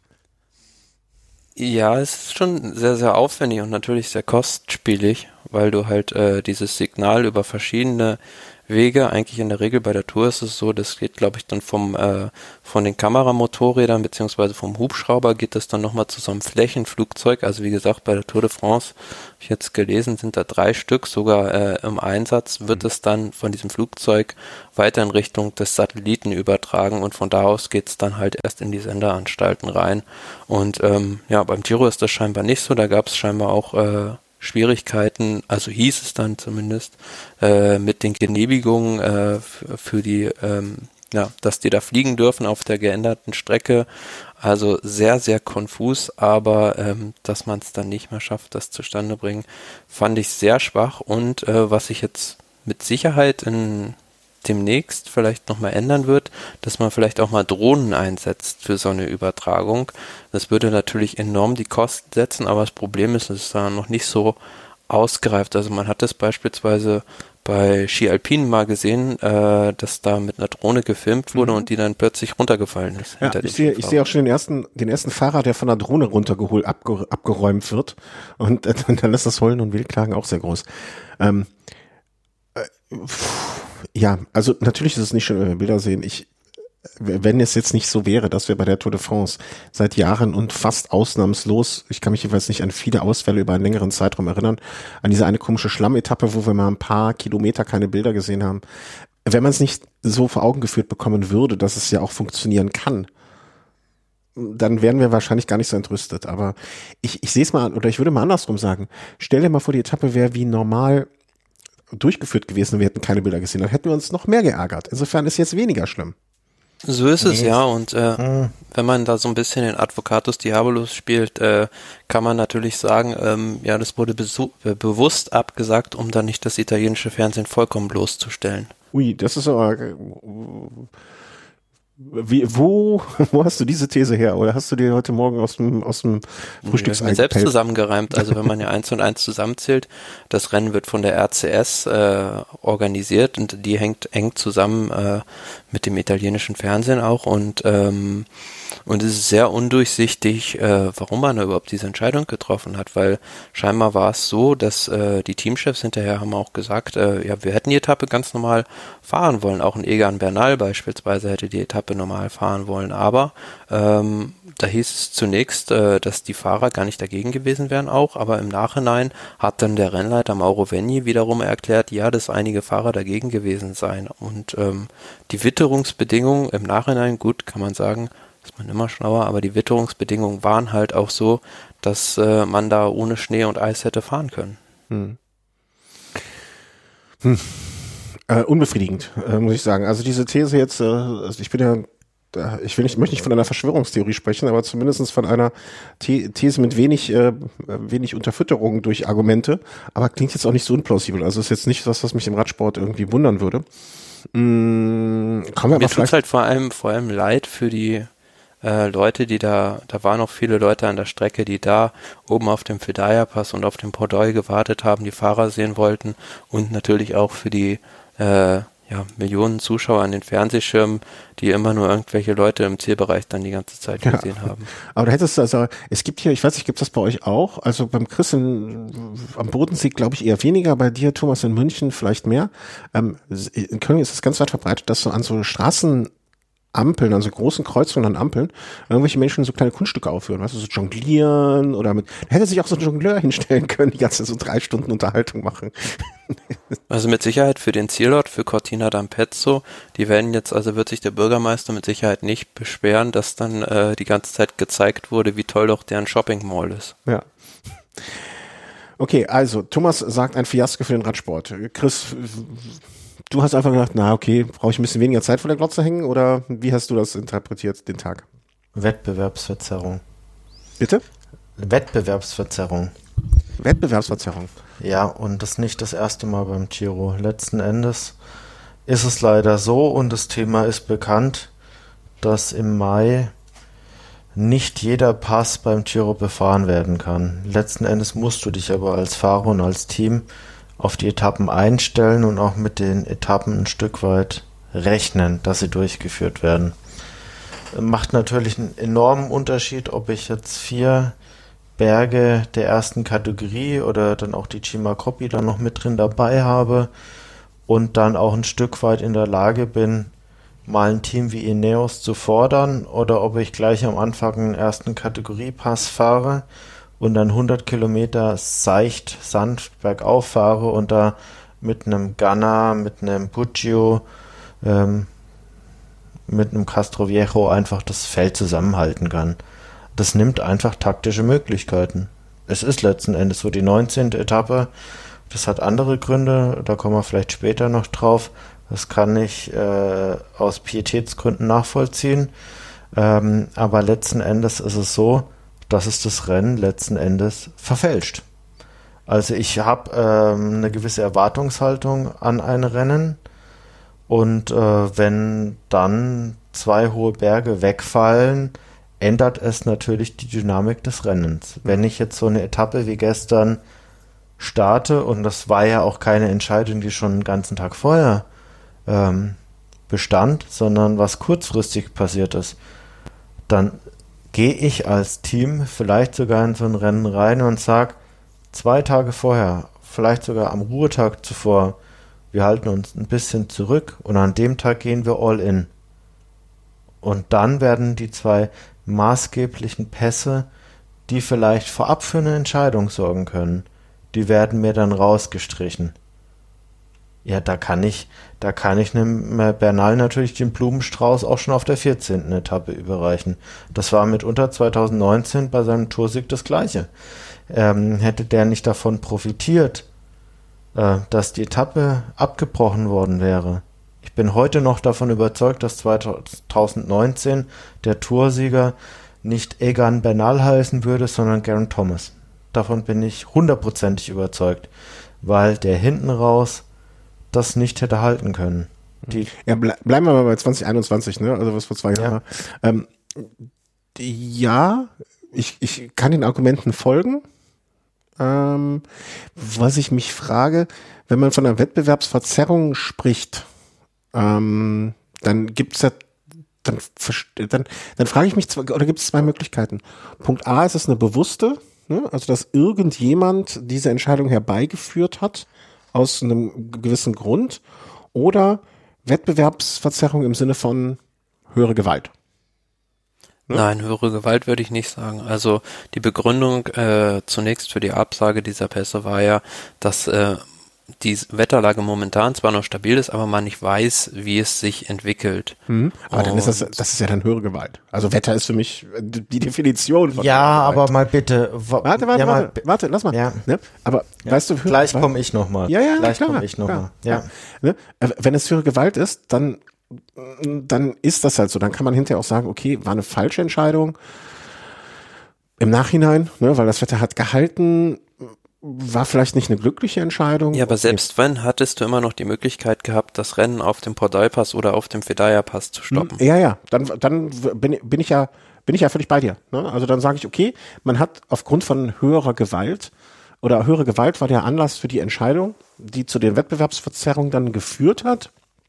Und ähm, ja, am Ende wer wert, die Geschichte ist so, dass es die falsche Entscheidung war, weil das Wetter dann doch nicht so schlecht war oder so. Okay, dann sage ich, naja, da hatte aber derjenige, der die Entscheidung getroffen hat, zumindestens nicht irgendwie so eine Agenda oder hatte nicht einen Plan dahinter oder hat es aus Gründen gemacht, sondern der Grund war die höhere Gewalt, das schlechte Wetter.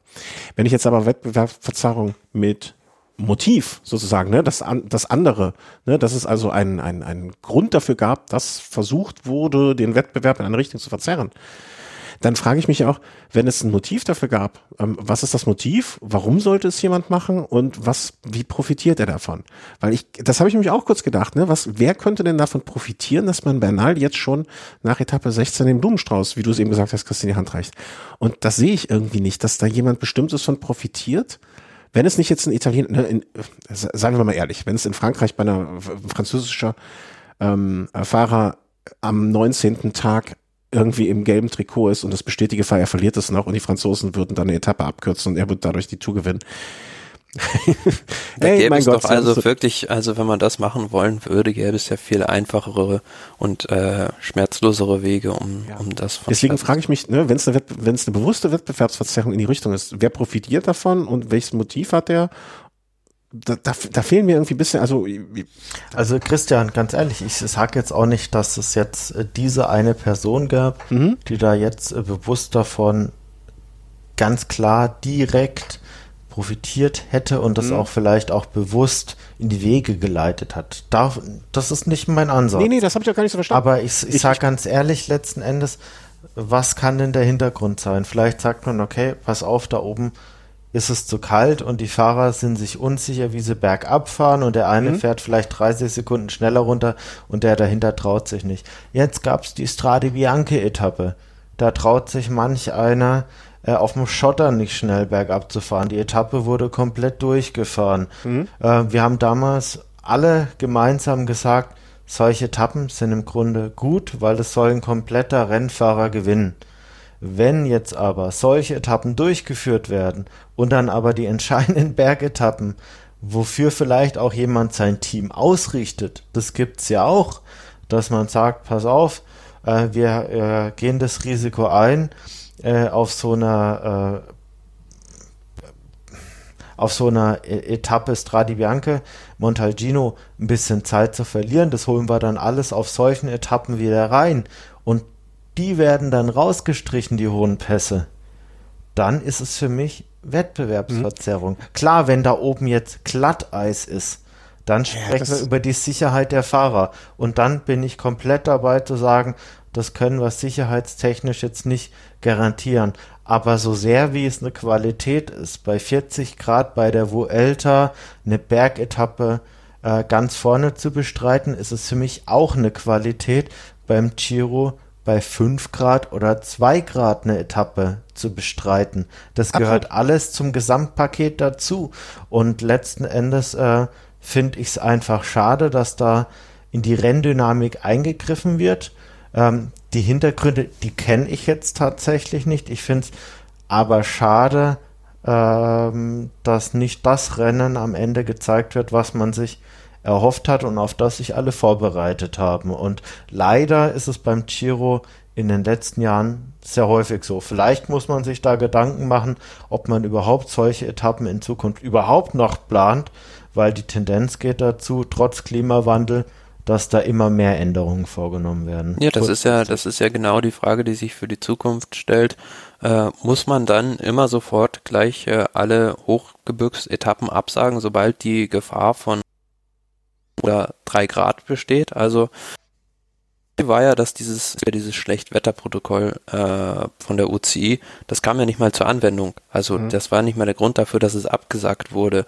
Der Grund dafür war einfach, dass man befürchtet hatte, dass das Wetter schlecht werden könnte. Ja, aber es hätte genauso gut gut werden können. Und wie gesagt, Rennen auch äh, auf einem der anderen Pässe, denke ich, noch stoppen können. Von daher äh, verstehe ich das Argument nicht. Und äh, ich habe mich da als Zuschauer an dem Tag verarscht gefühlt, weil zum einen ähm, fand ich es auch so aberwitzig, dass dann die ganze Zeit auch noch eingeblendet wurde, äh, ja, due to bad weather conditions, there are no ja, aber das Wetter war gar nicht mal richtig schlecht. Also das kam nicht mehr zum Einsatz. Von ähm, daher, ähm, ich sehe ich sehe die Argumente nicht dafür, warum man diese Etappe abbrechen soll. Weil Radsport ist immer noch ein Outdoor-Sport, wo man mit allen Bedingungen, wie der Chris sagt, klarkommen muss. Und es hätte ja auch, äh, ne, ich, ich unterstreiche das in der Hinsicht, ne, zum Beispiel, es hätte ja auch sein können, dass sich einfach so ein Team wie, ich greife jetzt bewusst völlig irgend nee, ich greife gar keins raus.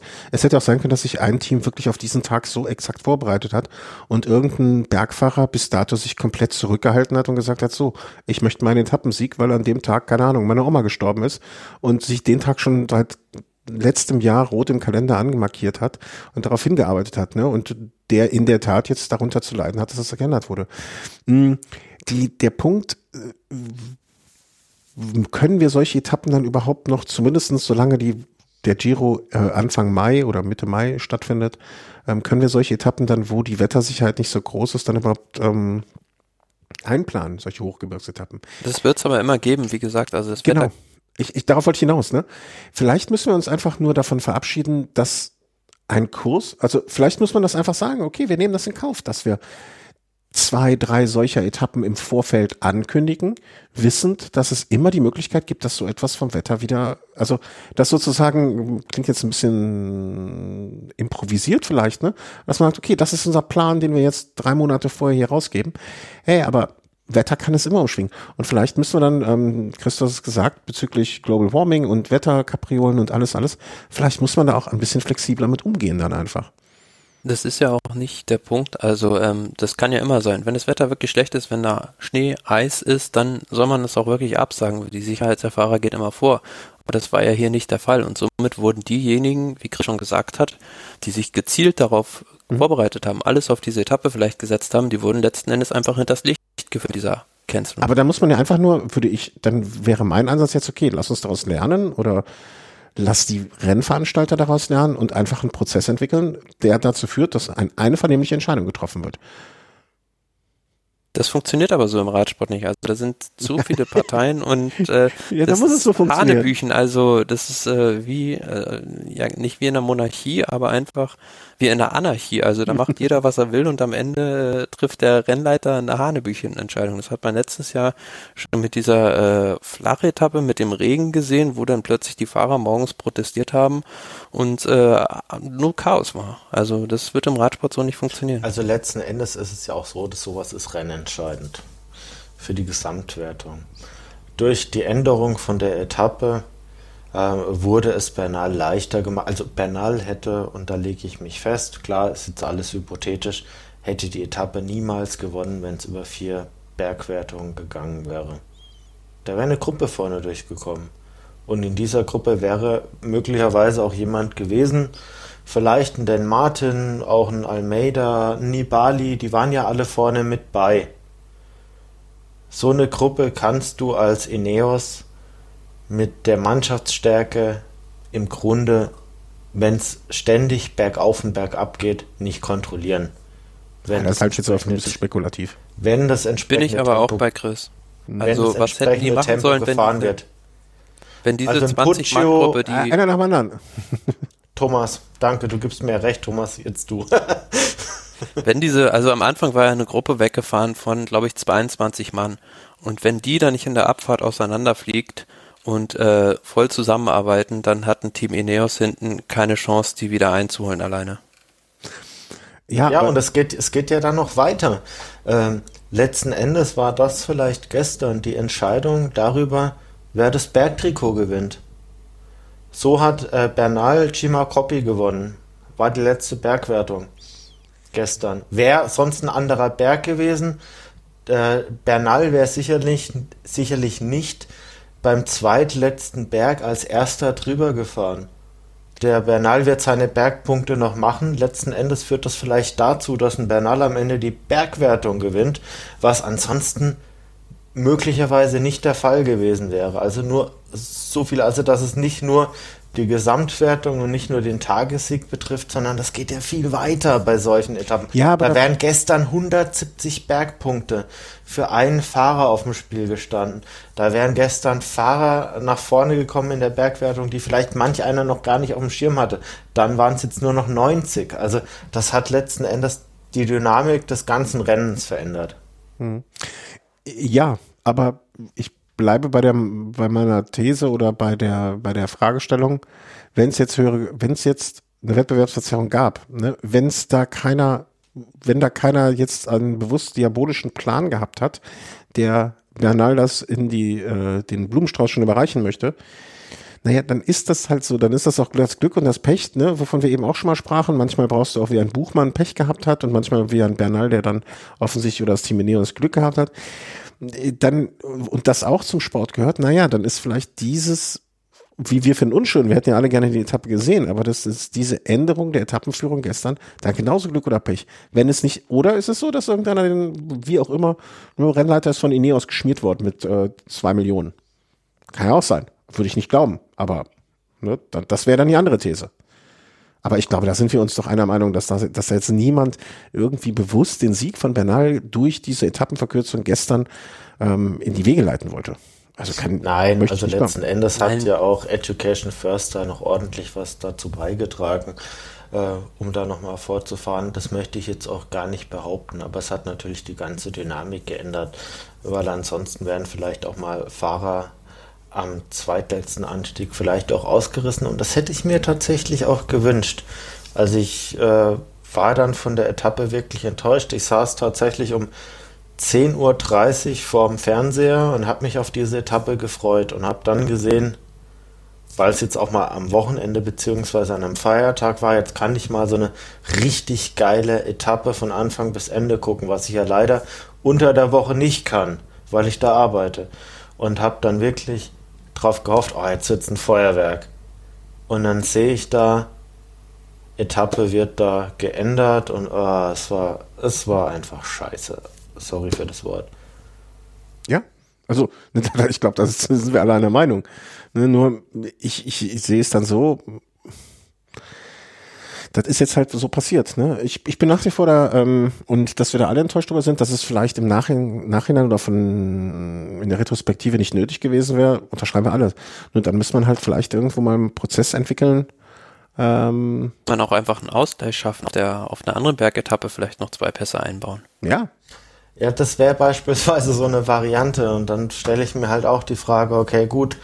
Und so eine Etappe nach Verona muss dann halt aber 200 Kilometer dauern, weißt du, da gibst du dir dann 200 Kilometer dann die Langeweile. Jetzt aber frage jetzt ich mich dann auch, warum da nicht mal 50 Kilometer weniger, das würde dann auch reichen. Aber jetzt ja. äh, im, im ersten Moment ja ein charmanter Gedanke, warum nicht dann einfach so zwei Tage später die den. Geht, nein, das Warte, lass mich auch wieder die Renndynamik. Das geht ja. Du hast ja auch die ganzen Hotelverpflichtungen. Lass mich doch mal den Gedanken zu Ende führen, verdammt Axt.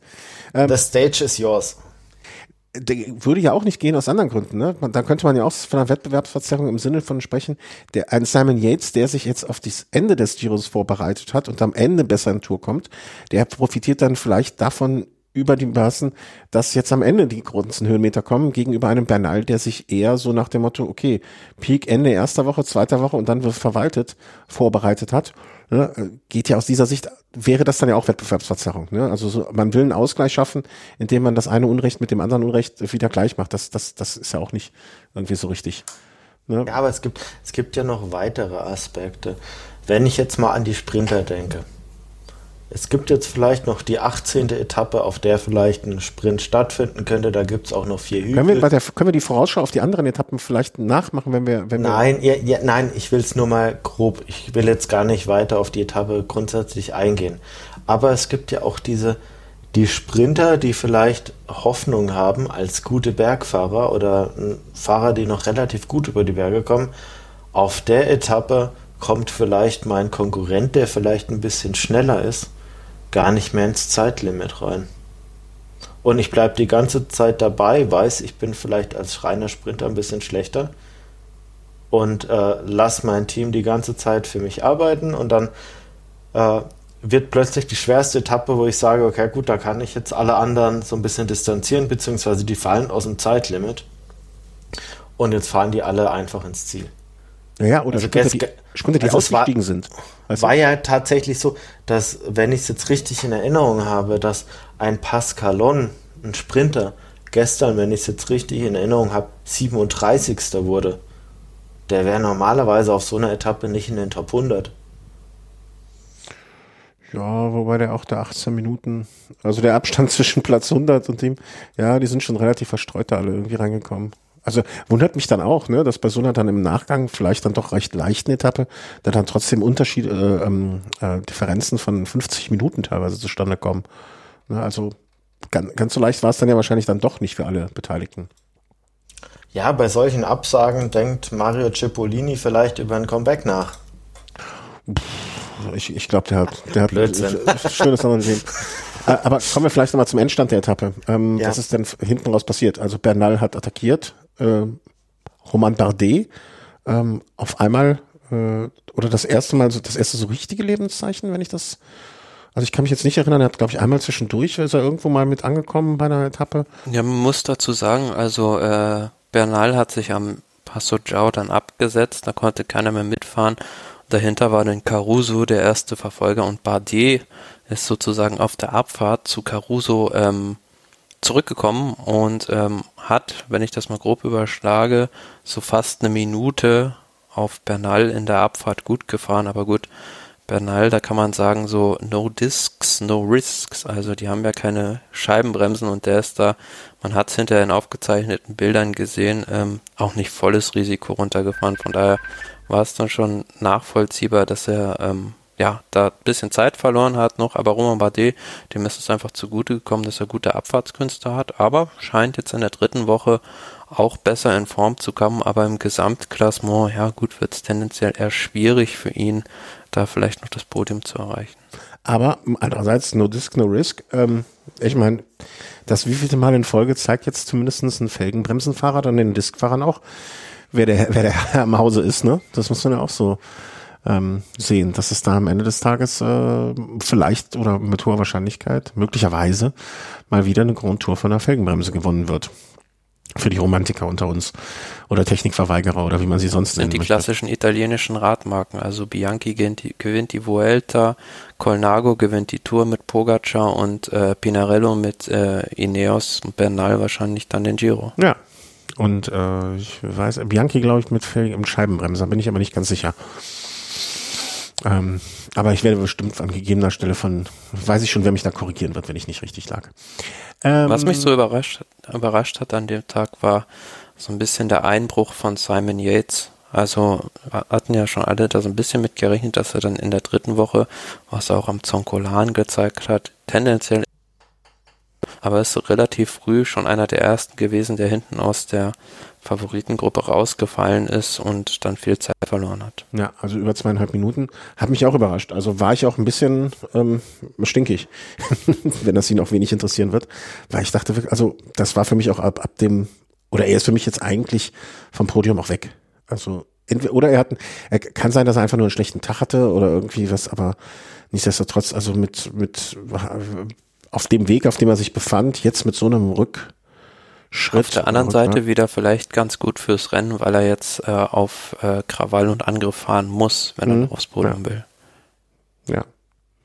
Ja, also Gesamtklassement hat sich da dann insofern etwas getan, dass ähm, Bernal seinen seiner Favoritenrolle wieder gerecht geworden ist vor Damiano Caruso von Bahrain, der mittlerweile auf 2,24 ran ist. Äh, Hugh Carthy ist auf zwei Plätze nach oben auf drei, Vlasov und Yates drei Plätze runter, Chicone Bardet, der auch nochmal zwei Plätze hoch ist, Martinez, Voss und Almeida.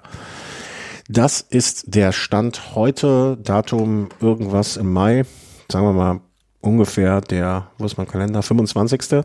Ruhetag. Ähm, ja, und wir brechen damit die letzte Giro-Woche an. Ähm, heute Dienstag, wie gesagt, Ruhetag. Morgen, wir haben noch Mittwoch, Donnerstag, Freitag. Wir haben noch nicht ganz geklärt, wann wir wieder aufnehmen werden. Deswegen würde ich sagen, gehen wir doch mal alle Etappen bis zum Ende nochmal durch. Und vielleicht dann danach die Prognose, wer dann wohl auf dem Podium stehen wird. Und ja, wie sehr wir uns darüber freuen.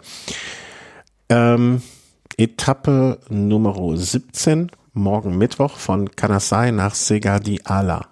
193 Kilometer und das wird kein uneingeschränkter Spaß.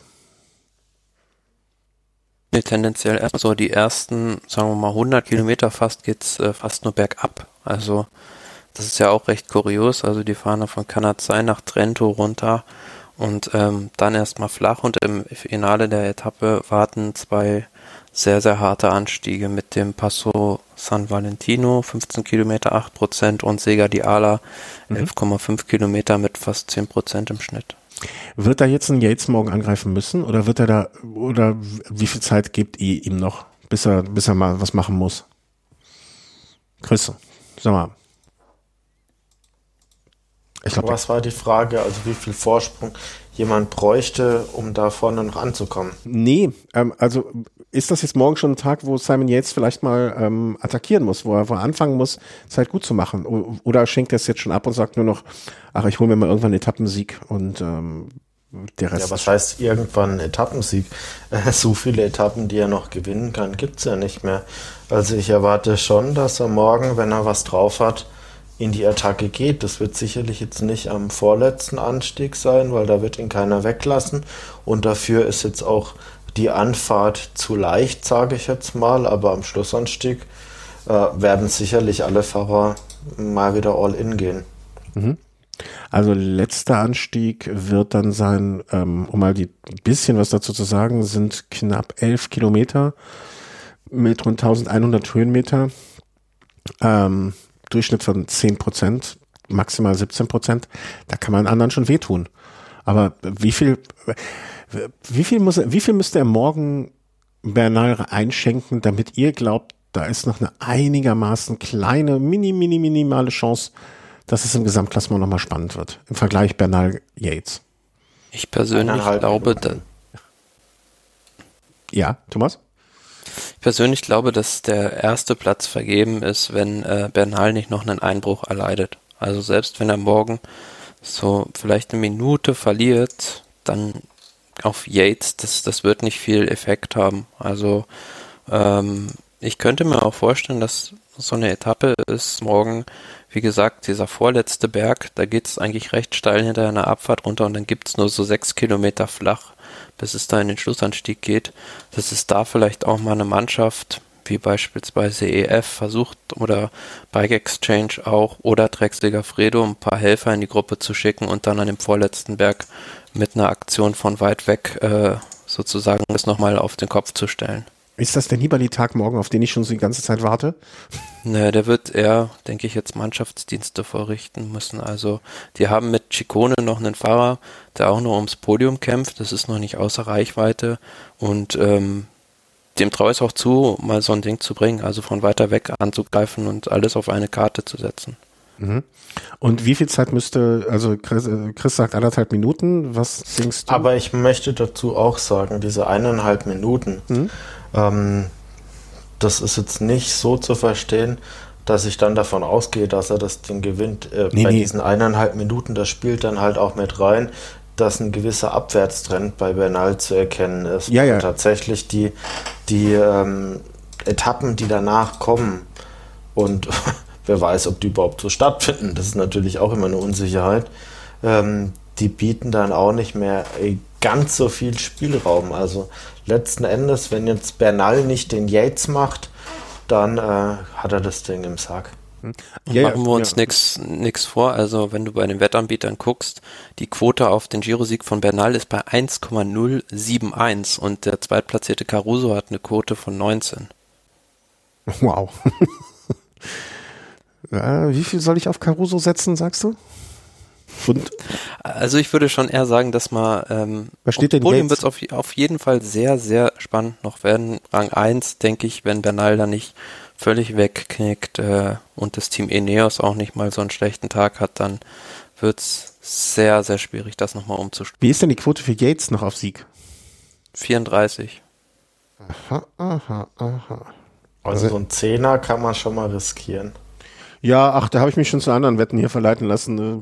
Da habe ich mich gar nicht auf, einen Zehner schon mal registriert. Ja, hat man mir letztens gesagt, habe ich auch einen Zehner riskiert. Da will ich gar nicht drüber öffentlich reden. Ähm, nicht ohne Grund warte ich schon lange auf den Nibali-Tag, wenn das vielleicht Andeutung genug sein sollte. Also morgen wird es dann, wird es denn am Ende ein Battle hier auf, äh, wird es dann am Ende wieder ein Kampf der äh, Podiumsfahrer dann sein? Oder wird dann morgen irgendwas durchkommen? Morgen kommt eine Gruppe durch. Morgen kommt die Gruppe durch? Okay. Ist, mal, ist meine Vermutung. Mhm. Also letzten, also letzten Endes, wenn man sich die Etappe mal anguckt, bis Kilometer 140 geht es ja quasi nahezu bergab oder geradeaus. Die Frage ist dann auch immer, wer hat denn Interesse da groß, die Gruppe zurückzuholen. Wie viele Fahrer gibt es denn da überhaupt, die Interesse haben? Und wie groß ist die Anzahl der Fahrer, die vielleicht auf einen Etappensieg aus der Gruppe rausspielt? Also ich bin überzeugt davon, dass mit Montag Bernal sein Polster hat und jetzt nicht mehr unbedingt was riskieren muss. Und ähm, es gibt nur noch so zwei, drei, vier Fahrer, denen er überhaupt in irgendeiner Art und Weise nachfahren müsste. Und dann liegt es eher an den anderen Teams. Und selbst da sind ja viele Teams ja auch ein Stück weit dezimiert. Also wenn man sich jetzt mal so Teams anschaut wie Education First, oder, oder Nippo oder wie auch immer, wie sie jetzt gerade heißen, die haben zwei Fahrer schon verloren, sind jetzt sicherlich nicht das stärkste Bergteam, auch wenn Simon Carr gestern einen super Job gemacht hat. Oder auch, äh, ja, ein Vlasov war jetzt nicht überragend, auch wenn er ein bisschen Pech hatte. Äh, in seinem Yates hatte jetzt nicht unbedingt viel Glück. Vielleicht ist es wirklich so, dass die anderen Teams sagen, sie stecken jetzt mal ein oder zwei Fahrer in die Fluchtgruppe, probieren es dann doch mal am vorletzten Anstieg und gucken eher, dass sie vielleicht dann mal aus der Gruppe rauskommen oder aus dem Feld rauskommen und dann in der Abfahrt nochmal so fünf, sechs Kilometer profitieren vom Windschatten der Kollegen. Also ich rechne fast sogar eher mit einer Fluchtgruppe. Mhm. Glaube ich auch, zumal Bernal ja jetzt schon zwei Etappen gewonnen hat. Also das, da haben sie jetzt auch schon ihr Soll erfüllt, Team Ineos und Bernal. Und ähm, ich sehe bei den Favoritenteams niemanden groß, der da großes Interesse hat, die Gruppe zurückzuholen. Also die, die Interessenslage bei denjenigen, die angreifen und in die Gruppe gehen, äh, ist, denke ich, größer als bei den Klassementfahrern, die eine Gruppe zurückholen wollen. Ja, also wenn man sich jetzt beispielsweise auch mal so ein Chicone anschaut, da wird wahrscheinlich so ein Mollema in der Gruppe sein, vielleicht auch ein Nibali, kann ja alles sein. Ähm, denn Martin, dem fährt keiner mehr nach als Zwölften. Äh, einem Formulo als Elften fährt keiner mehr nach. Selbst bei einem Almeida als Zehnten muss man sich die Frage stellen, fährt da überhaupt jemand wirklich nach? Fährt da überhaupt dann äh, das Team Lotto Jumbo für Tobias Voss wirklich nach oder vertrauen die dann eher auf die Fahrer, die weiter vorne sind? Also es sind wirklich nur sehr, sehr wenige Fahrer, die wirklich so gefährlich sind. Und ich glaube, dass in der aktuellen Situation kein Fahrer jetzt auch ernsthafter auf Etappensieg nachfahren lässt. Ich glaube, der Kampf, den, der da geführt wird, ist eher der Kampf ums Podium und dafür musst du nicht die Etappe gewinnen.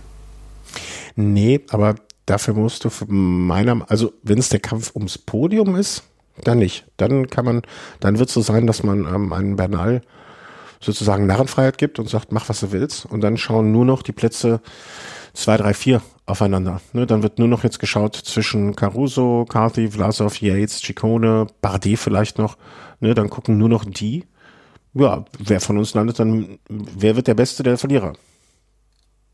Weil das wäre ja, das ist ja die, die, das Szenario, weil ja klar, wenn du wenn du die Gruppe zurückholst als äh, Favoritenteam, dann läufst du immer Gefahr, dass du den dem Bernal den Etappensieg auf dem Silbertablett servierst. Mhm. Aber andererseits, wenn du es nicht machst, dann also wenn, die, ich glaube, die Frage, die man sich stellen muss, oder die, die, die, die dem Ganzen zugrunde liegt der Einschätzung, wie es jetzt weitergeht, ist, kämpfen die anderen Fahrer nur noch um den zweiten Platz oder hat irgendeiner noch die Hoffnung oder den Glauben oder ich glaube, das einzige Team, das da noch so den Glauben hat, die geben das auch offensiv von sich, ist EF Education. Die haben gesagt, sie werden es jeden Tag weiter versuchen mhm. und wollen auch noch den Sieg beim Giro mit Kasi. Die anderen weiß ich nicht, ob die noch ernsthaft auf, an den Sieg glauben.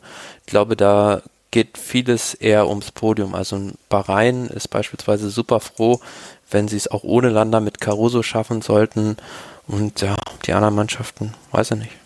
Aber dann würde es ja bedeuten, dass wir morgen ähm, nur noch den Kampf von den Kampf, Kampf klingt, klingt so martialisch, aber das Bestreben von Kafi irgendwie noch ähm, etwas auf Bernal rauszufahren sehen und der Rest, na, der ergibt sich irgendwie sein Schicksal und guckt dann, dass Kafi nicht wegkommt, Caruso verteidigt Platz zwei, dann wird das ja jetzt eine recht öde Woche.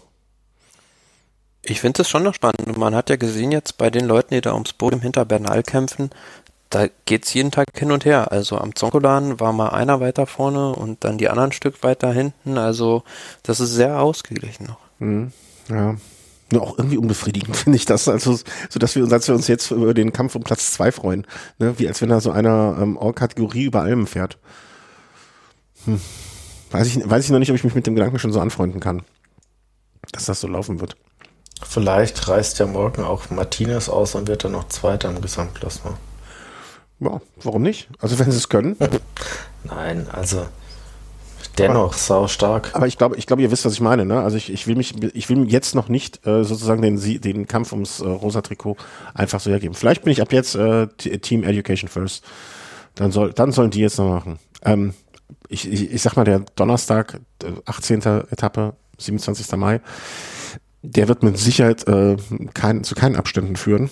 Da, ich denke mal, die Vorbesprechung dessen können wir auch ganz kurz fassen. Das ist übrigens die längste Etappe des Giro mit 231 Kilometern. Ja, da werden die am Donnerstag mit richtig guter Laune ähm, aufs Fahrrad steigen. Das ist immerhin nur halt 600 Kilometer. Ist halt auch wieder so eine absurde Etappe letzten Endes. Das Ganze hätte man auch mit 150 Kilometern machen können. Hinten raus, die letzten 30 Kilometer sind tatsächlich relativ schwer. Da geht es hoch und runter. Das hat dann so ein Klassikerprofil, aber das ist genau das, was ich vorhin meinte. Also da werden dann halt die, die schweren Bergetappen gekürzt und äh, im Flachland oder im leicht hügeligen Terrain, da muss, müssen dann die 230 Kilometer sein. Also ja, die Frage ist halt, das weiß ich nicht. Ähm, mir hat das jemand mal gesagt, aber ich weiß die Antwort nicht mehr. Ähm, was ist jetzt für die Fahrer auch angenehmer? Ne? Also wenn jetzt die 200 Kilometer fahren oder 220 statt 150 Kilometer und dann wieder in den Bus einsteigen und hin und her, weil es ist ja jetzt nicht eine Etappe, die irgendwo so im Kreis führt, sondern das ist ja wirklich sowas wie eine Überführungsetappe, die ganz weit, also im Prinzip geht die ja schnurgerade, diese 230 Kilometer. Ähm, werde ich, werde ich nochmal geeignete Menschen befragen, ob denen in so einem Fall lieber ist, 220 Kilometer am Stück zu fahren einfach oder nach 150 Kilometern ähm, wieder in den Bus steigen, dann nochmal 70 Kilometer im Bus rumgammeln, bis man dann am Hotel ist. Aber das bringe ich mal in Erfahrung. Ja, aber es gibt ja auch ganz oft dann in der ersten Woche so Flachetappen, 200 Kilometer lang. Erste Ausreisergruppe steht gleich, drei Fahrer. Und dann hast du irgendwie so ein Durchschnittstempo, ich übertreibe jetzt bewusst von 35 km/h. Und die Etappe geht eine Stunde länger, als es eigentlich sein müsste. Und da äh, setze ich mich doch lieber mal ähm, 30 Kilometer länger in Bus und bin schneller am Ende, als wenn ich da jetzt ewig rumzuckel, oder? Das, das weiß ich nicht. Aber ich, dafür kenne ich, dafür gibt es ja Menschen, die man da fragen kann. Also, weißt du, da habe ich, äh, muss ich zugeben, äh, frage ich lieber Leute, die sowas schon mal gemacht haben. Klar. Ich glaube, es gäbe auch gewisse Teams, die es sich leisten könnten, die Leute im Hubschrauber dahin zu Eben, und dann hast du wieder die Unterschiede sozusagen, die dann vielleicht äh, Ungerechtigkeit erzeugen. Mm, Freitag das könnte dann so, also angenommen Simon Yates und Hugh, Hugh Carthy haben gestern, also nee, am Freitag, sagen sie vorgestern, also morgen, ein ähm, bisschen Zeit rausgefahren, wäre das dann wohl der geeignete Moment, ein bisschen mehr Zeit rauszufahren. Ja, ist auch wieder Schlussanstieg. Alles andere zählt da ja wieder nicht. Also der, man muss jetzt sagen, aus tragischen Gründen, der Motorone wurde gestrichen, weil es da leider dieses Seilbahnunglück gab. Ah, okay, das war Und der wurde aus Pietätsgründen jetzt aus dem Programm genommen und durch einen äh, niedrigeren Berg ersetzt. Und auch Passo della Colma ähm, mit 7,7 Kilometern, aber auch nur 6% im Schnitt, Kategorie 3. Und danach sind ja auch noch ähm, 20 Kilometer nahezu eben im Grunde ist das eine klare Etappe, wo es dann auch nur die letzten zehn Kilometer wirklich zur Sache gehen wird. Da könnte dann mutmaßlich wieder eine Gruppe durchkommen oder es eskaliert halt hinten raus. Aber das ist sicherlich zwar schwer hinten raus, aber keine Etappe, wo es um mehrere Minuten geht, weil man sich auf den Schlussanstieg konzentrieren kann als Gesamtklassementsfahrer. Ich glaube auch, und zumal in diesem Schlussanstieg, der ist halt hinten raus wirklich sau schwer. Also die letzten vier Kilometer mit 10,4 Prozent im Schnitt, mit Rampen mit 14 Prozent. Also da werden sich alle, werden alle versuchen, ihre Energien dafür zu sparen. Mhm. Ich komme dann halt immer noch mit meinem Argument, dass ich immer noch als Romantiker behalte. Irgendwann müssen sie ja mal anfangen, wenn sie noch gewinnen wollen. Klar, wenn es nur noch um Platz zwei oder drei Podium sozusagen geht, ne, dann wird es so sein, dass sich da nur noch die, ja, die, die, die Besten der Verlierer ähm, betteln werden. Aber ansonsten ähm, muss ja irgendwann mal was kommen. Und da würde ich am Freitag anfangen, wenn ich äh, noch Ambitionen hätte. Samstag wäre dann der, der Tag, an dem ich mir so sehr wünschen würde, dass wir drei, vier Fahrer noch in Schlagdistanz hätten zueinander. Weil dann, dann könnte es ein Gemetzel geben. Ja, also was am Samstag vielleicht so ein bisschen eine Rolle spielen könnte, aus meiner Sicht, ist so ein bisschen vielleicht möglicherweise die Höhenlage. Weiß jetzt tatsächlich nicht, ob es da wirklich Fahrer gibt im Peloton, die da wirklich jetzt empfindlicher drauf reagieren, aber äh, es geht ja relativ niedrig los und wir erreichen dann mit dem San Bernardino mit 6,2 Prozent im Schnitt sicherlich jetzt nicht der schwerste Anstieg, äh, aber einen relativ hohen Berg mit über 2000 äh, Metern. Mhm. Dann geht es nicht wirklich ganz wieder ins Tal, sondern wir kommen nur so auf 1500 Meter wieder runter. Dann geht es gleich nochmal auf 2100 Meter hoch mit 8,9 Prozent, äh, 8,9 Kilometern, 7 Prozent. Das verträgt jetzt tatsächlich nicht jeder. Ähm, von den reinen Steigungsprozenten, auch am Schlussanstieg 7,3 Kilometer, 7,7 Prozent ist die Etappe jetzt auch nicht so heftig. Also ich glaube tatsächlich so die, die härtesten Etappen haben wir fast schon gesehen oder sind teilweise leider ausgefallen. Ja, und auf der Etappe macht es dann vielleicht auch letzten Endes so ein bisschen die Müdigkeit, die ja. sich kumuliert von den vergangenen Tagen, ähm, die dann am Ende eher entscheidend sein kann, als dass da jetzt wirklich einer noch eine Attacke raushaut. Also es wird eher ein Ausscheidungsfahren als äh, ein Rennen, was da einer mit der Brechstange gewinnt. Und Aber was, was, wofür die Etappe wirklich gut wäre, wenn du als Team noch stark bist, dann bietet sich so eine Etappe perfekt an, um vorne eine Relaisstation zu haben, vielleicht sogar zwei. Weil ich würde sagen, die, die Etappe ist perfekt, um den Froome zu machen, wie damals am Finestra. Ja. Aber ich sehe im Moment im Feld keinen Fahrer, der das machen könnte. Höchstens Bernal, wenn er, wenn er in Rückstand gerät. Ich weiß, ich, ich weiß nicht, wenn, meine Hoffnung ist ja noch, und das ist nicht, weil ich eine besondere, also diese Hoffnung ist, bezieht sich nur darauf, dass wir noch ein spannendes Rennen sehen. Ja, also mir ist es jetzt eigentlich relativ egal, wer von denen gewinnt. Es geht mir nur darum, ein spannendes Rennen zu sehen. Meine klitze, klitze, klitze, winzig kleine Hoffnung ist, dass sie jetzt einfach nur einen schlechten Tag hatte und dass der so eine Nummer da abziehen kann. Ich meine, wir, wir haben eben, oder Chris, ich weiß nicht du oder Thomas, so ein richtig schwerer Tag. Alter, das sind 4200 Höhenmeter. Und das nach jetzt in der letzten Woche am vorletzten Tag. Also ich glaube, da wird jeder Fahrer, dem du sagst, naja, so richtig schwer ist der Tag auch nicht, wird wahrscheinlich äh, kurz die Augen verdrehen und dann äh, ein bisschen in sich reinweinen. Ich glaube, diese 4200 Höhenmeter, die ja dann auch auf gar nicht so viel ähm, äh, Strecke verteilt sind. Ne? Also wie viel sind das? 150, 160 Kilometer? 164. Ja, so. Aber wenn man mal ehrlich ist, die Höhenmeter fangen ja nach rund, ah, sagen wir mal 70 Kilometer an. Das heißt, die haben, wenn ich das jetzt im Kopf ganz richtig gerechnet habe, auf rund 90 Kilometern 4000 Höhenmeter. Also, wenn du mir am Tag, an dem Morgen sagen willst, ja, ist heute gar nicht so schwer der Tag, weiß ich nicht, ob ich weinen oder lachen sollte. Dann müsstest du gut frühstücken. Ja, dann, das tue ich grundsätzlich. Leider. Ähm, aber, ne, also ich glaube, da, da kann man schon noch was machen. Ja, also das ist so eine Etappe in der Vergangenheit hat gerne auch mal so ein Mikkel Nieve so eine Etappe gewonnen. Ja. Also ich, ich glaube schon, dass wenn es jetzt einen Fahrer gibt, also wie, wirklich, also mein großer Traum für die Spannung ist, dass jetzt diesen einen Tag nur schlecht hatte und sich wirklich diese, diesen Tag so dermaßen angestrichen hat und gesagt hat, so, den, die Etappe ist ja schon fünfmal gefahren, heimlich irgendwie so nachts, damit er jede Ecke kennt und, und, und alles auf diesen Tag setzt und auf den Tag danach vielleicht noch, dass er sich besser erholt, weil er weniger Körner insgesamt verschossen hat. Aber ich glaube, dass an dem Tag nochmal was passieren kann. Nicht muss. Natürlich nicht. Also jetzt müsste halt Hase und Igel spielen und dann quasi mit seinem Bruder immer mal wieder das Trikot tauschen. dann wäre da wirklich noch was möglich. Ja, Hase und Igel, weiß ich nicht. Ich glaube, was die da spielen würden. Aber ihr wisst, was ich meine. Also ich glaube, ich möchte es ja nur spannend haben. Ja, ja, nee, wünschen wir uns natürlich alle. Äh, und vor allen Dingen möchte ich nicht, dass durch irgendwelche Wetterkapriolen an dem Tag dann auch nochmal ein Strich durch die Rechnung gemacht wird.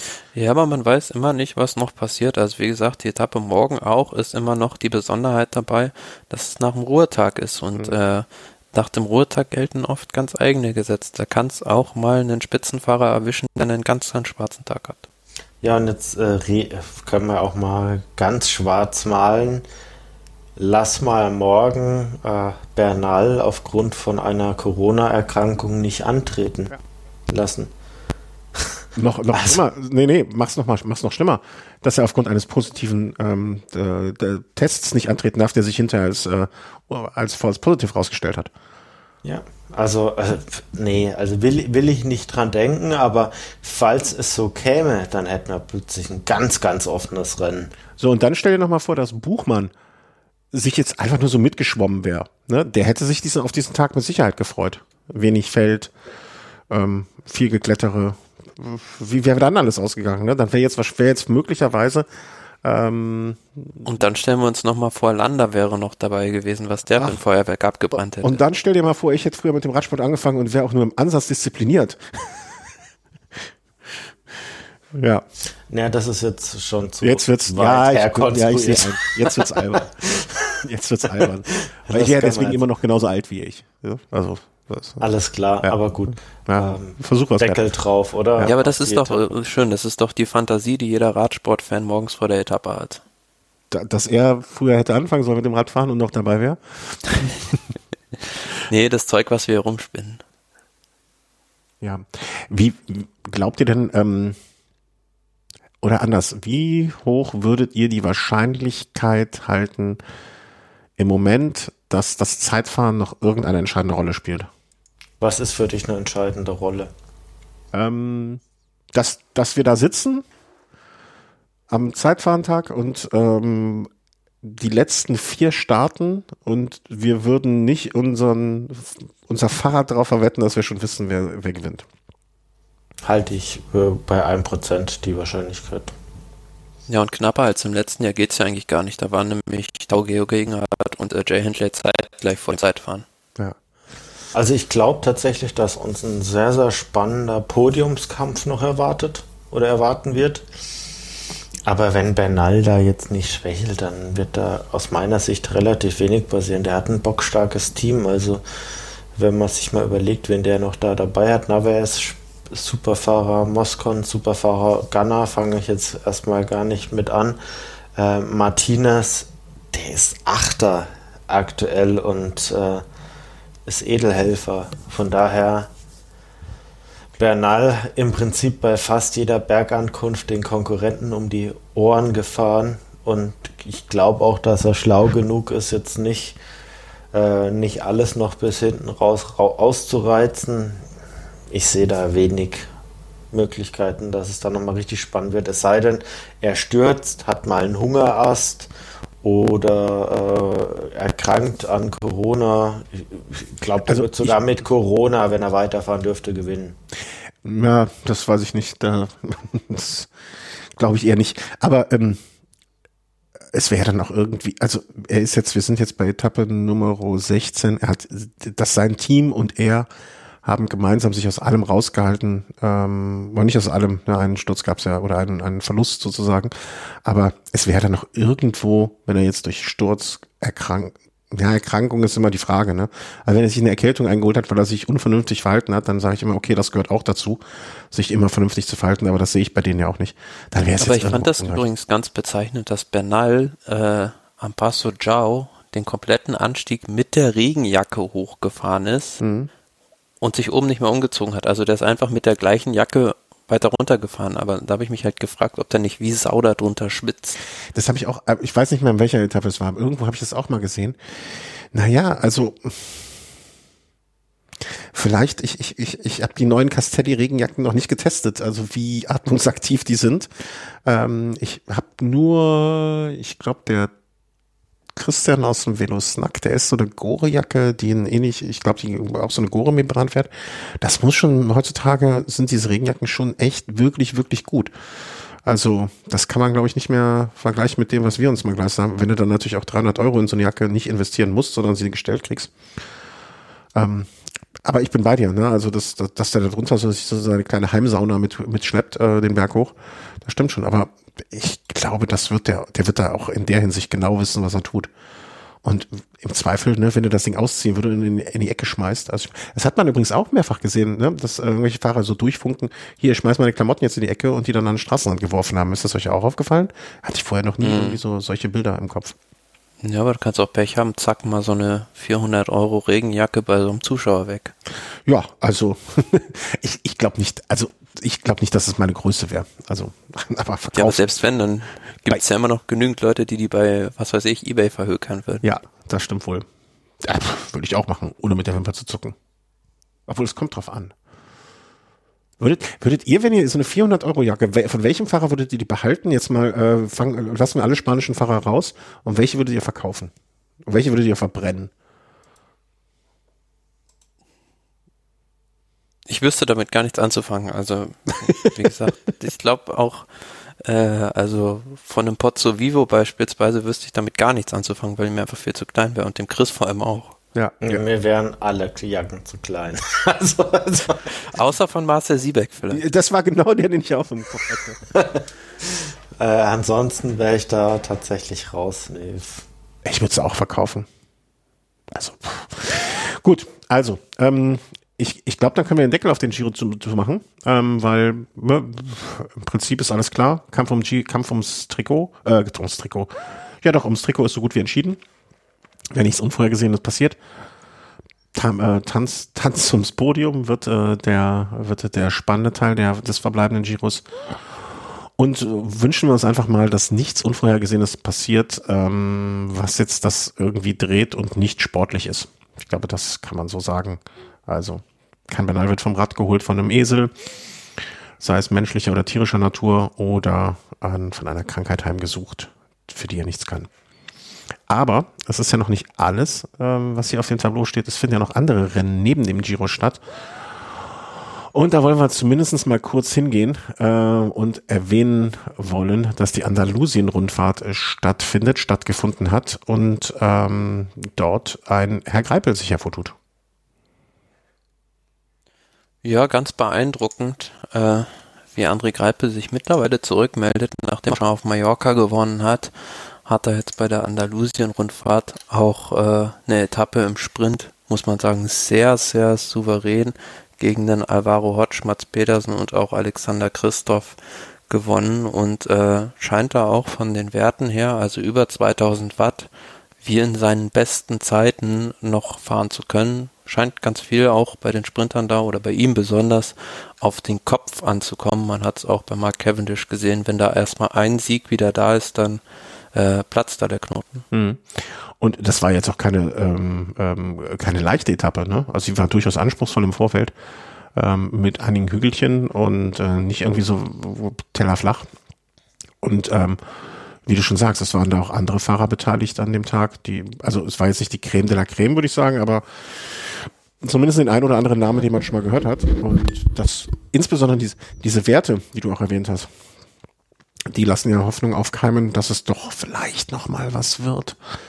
Für einen richtig schönen Sprint bei der Tour, den er abschließen kann. Das wäre so mein persönlicher großer Wunsch an ihn. Wie gesagt, ich bin, bin sehr gespannt, ob er in dem Team sein wird, weil mir ist noch nicht bekannt, dass die schon irgendwie eine Vorselektion getroffen haben für die Tour. Ja, ich glaube, das, das was machen wir heute nicht nochmal auf, bevor, bevor nicht irgendwelche belastbaren Dinge dastehen. Ähm, ich, ich bin auch gespannt. Warten wir mal ab. Sonst noch etwas? Möchte sonst noch jemand etwas sagen? Hat noch jemand was vorzubringen? Sonst möge er ewig schweigen. Ja, das äh, Lustige in diesem Jahr ist ja, dass am Wochenende quasi, aber mit der letzten Etappe des Giro schon die Dauphiné losgeht. Hat man auch nicht jedes Jahr. Nee, und ich hatte das vor allem nicht auf dem Schirm, um ehrlich zu sein. Ja, vielleicht können wir noch so ein bisschen äh, hier äh, Vorschau machen, aber ich hatte das beim letzten Mal schon so weit. Nee, ne?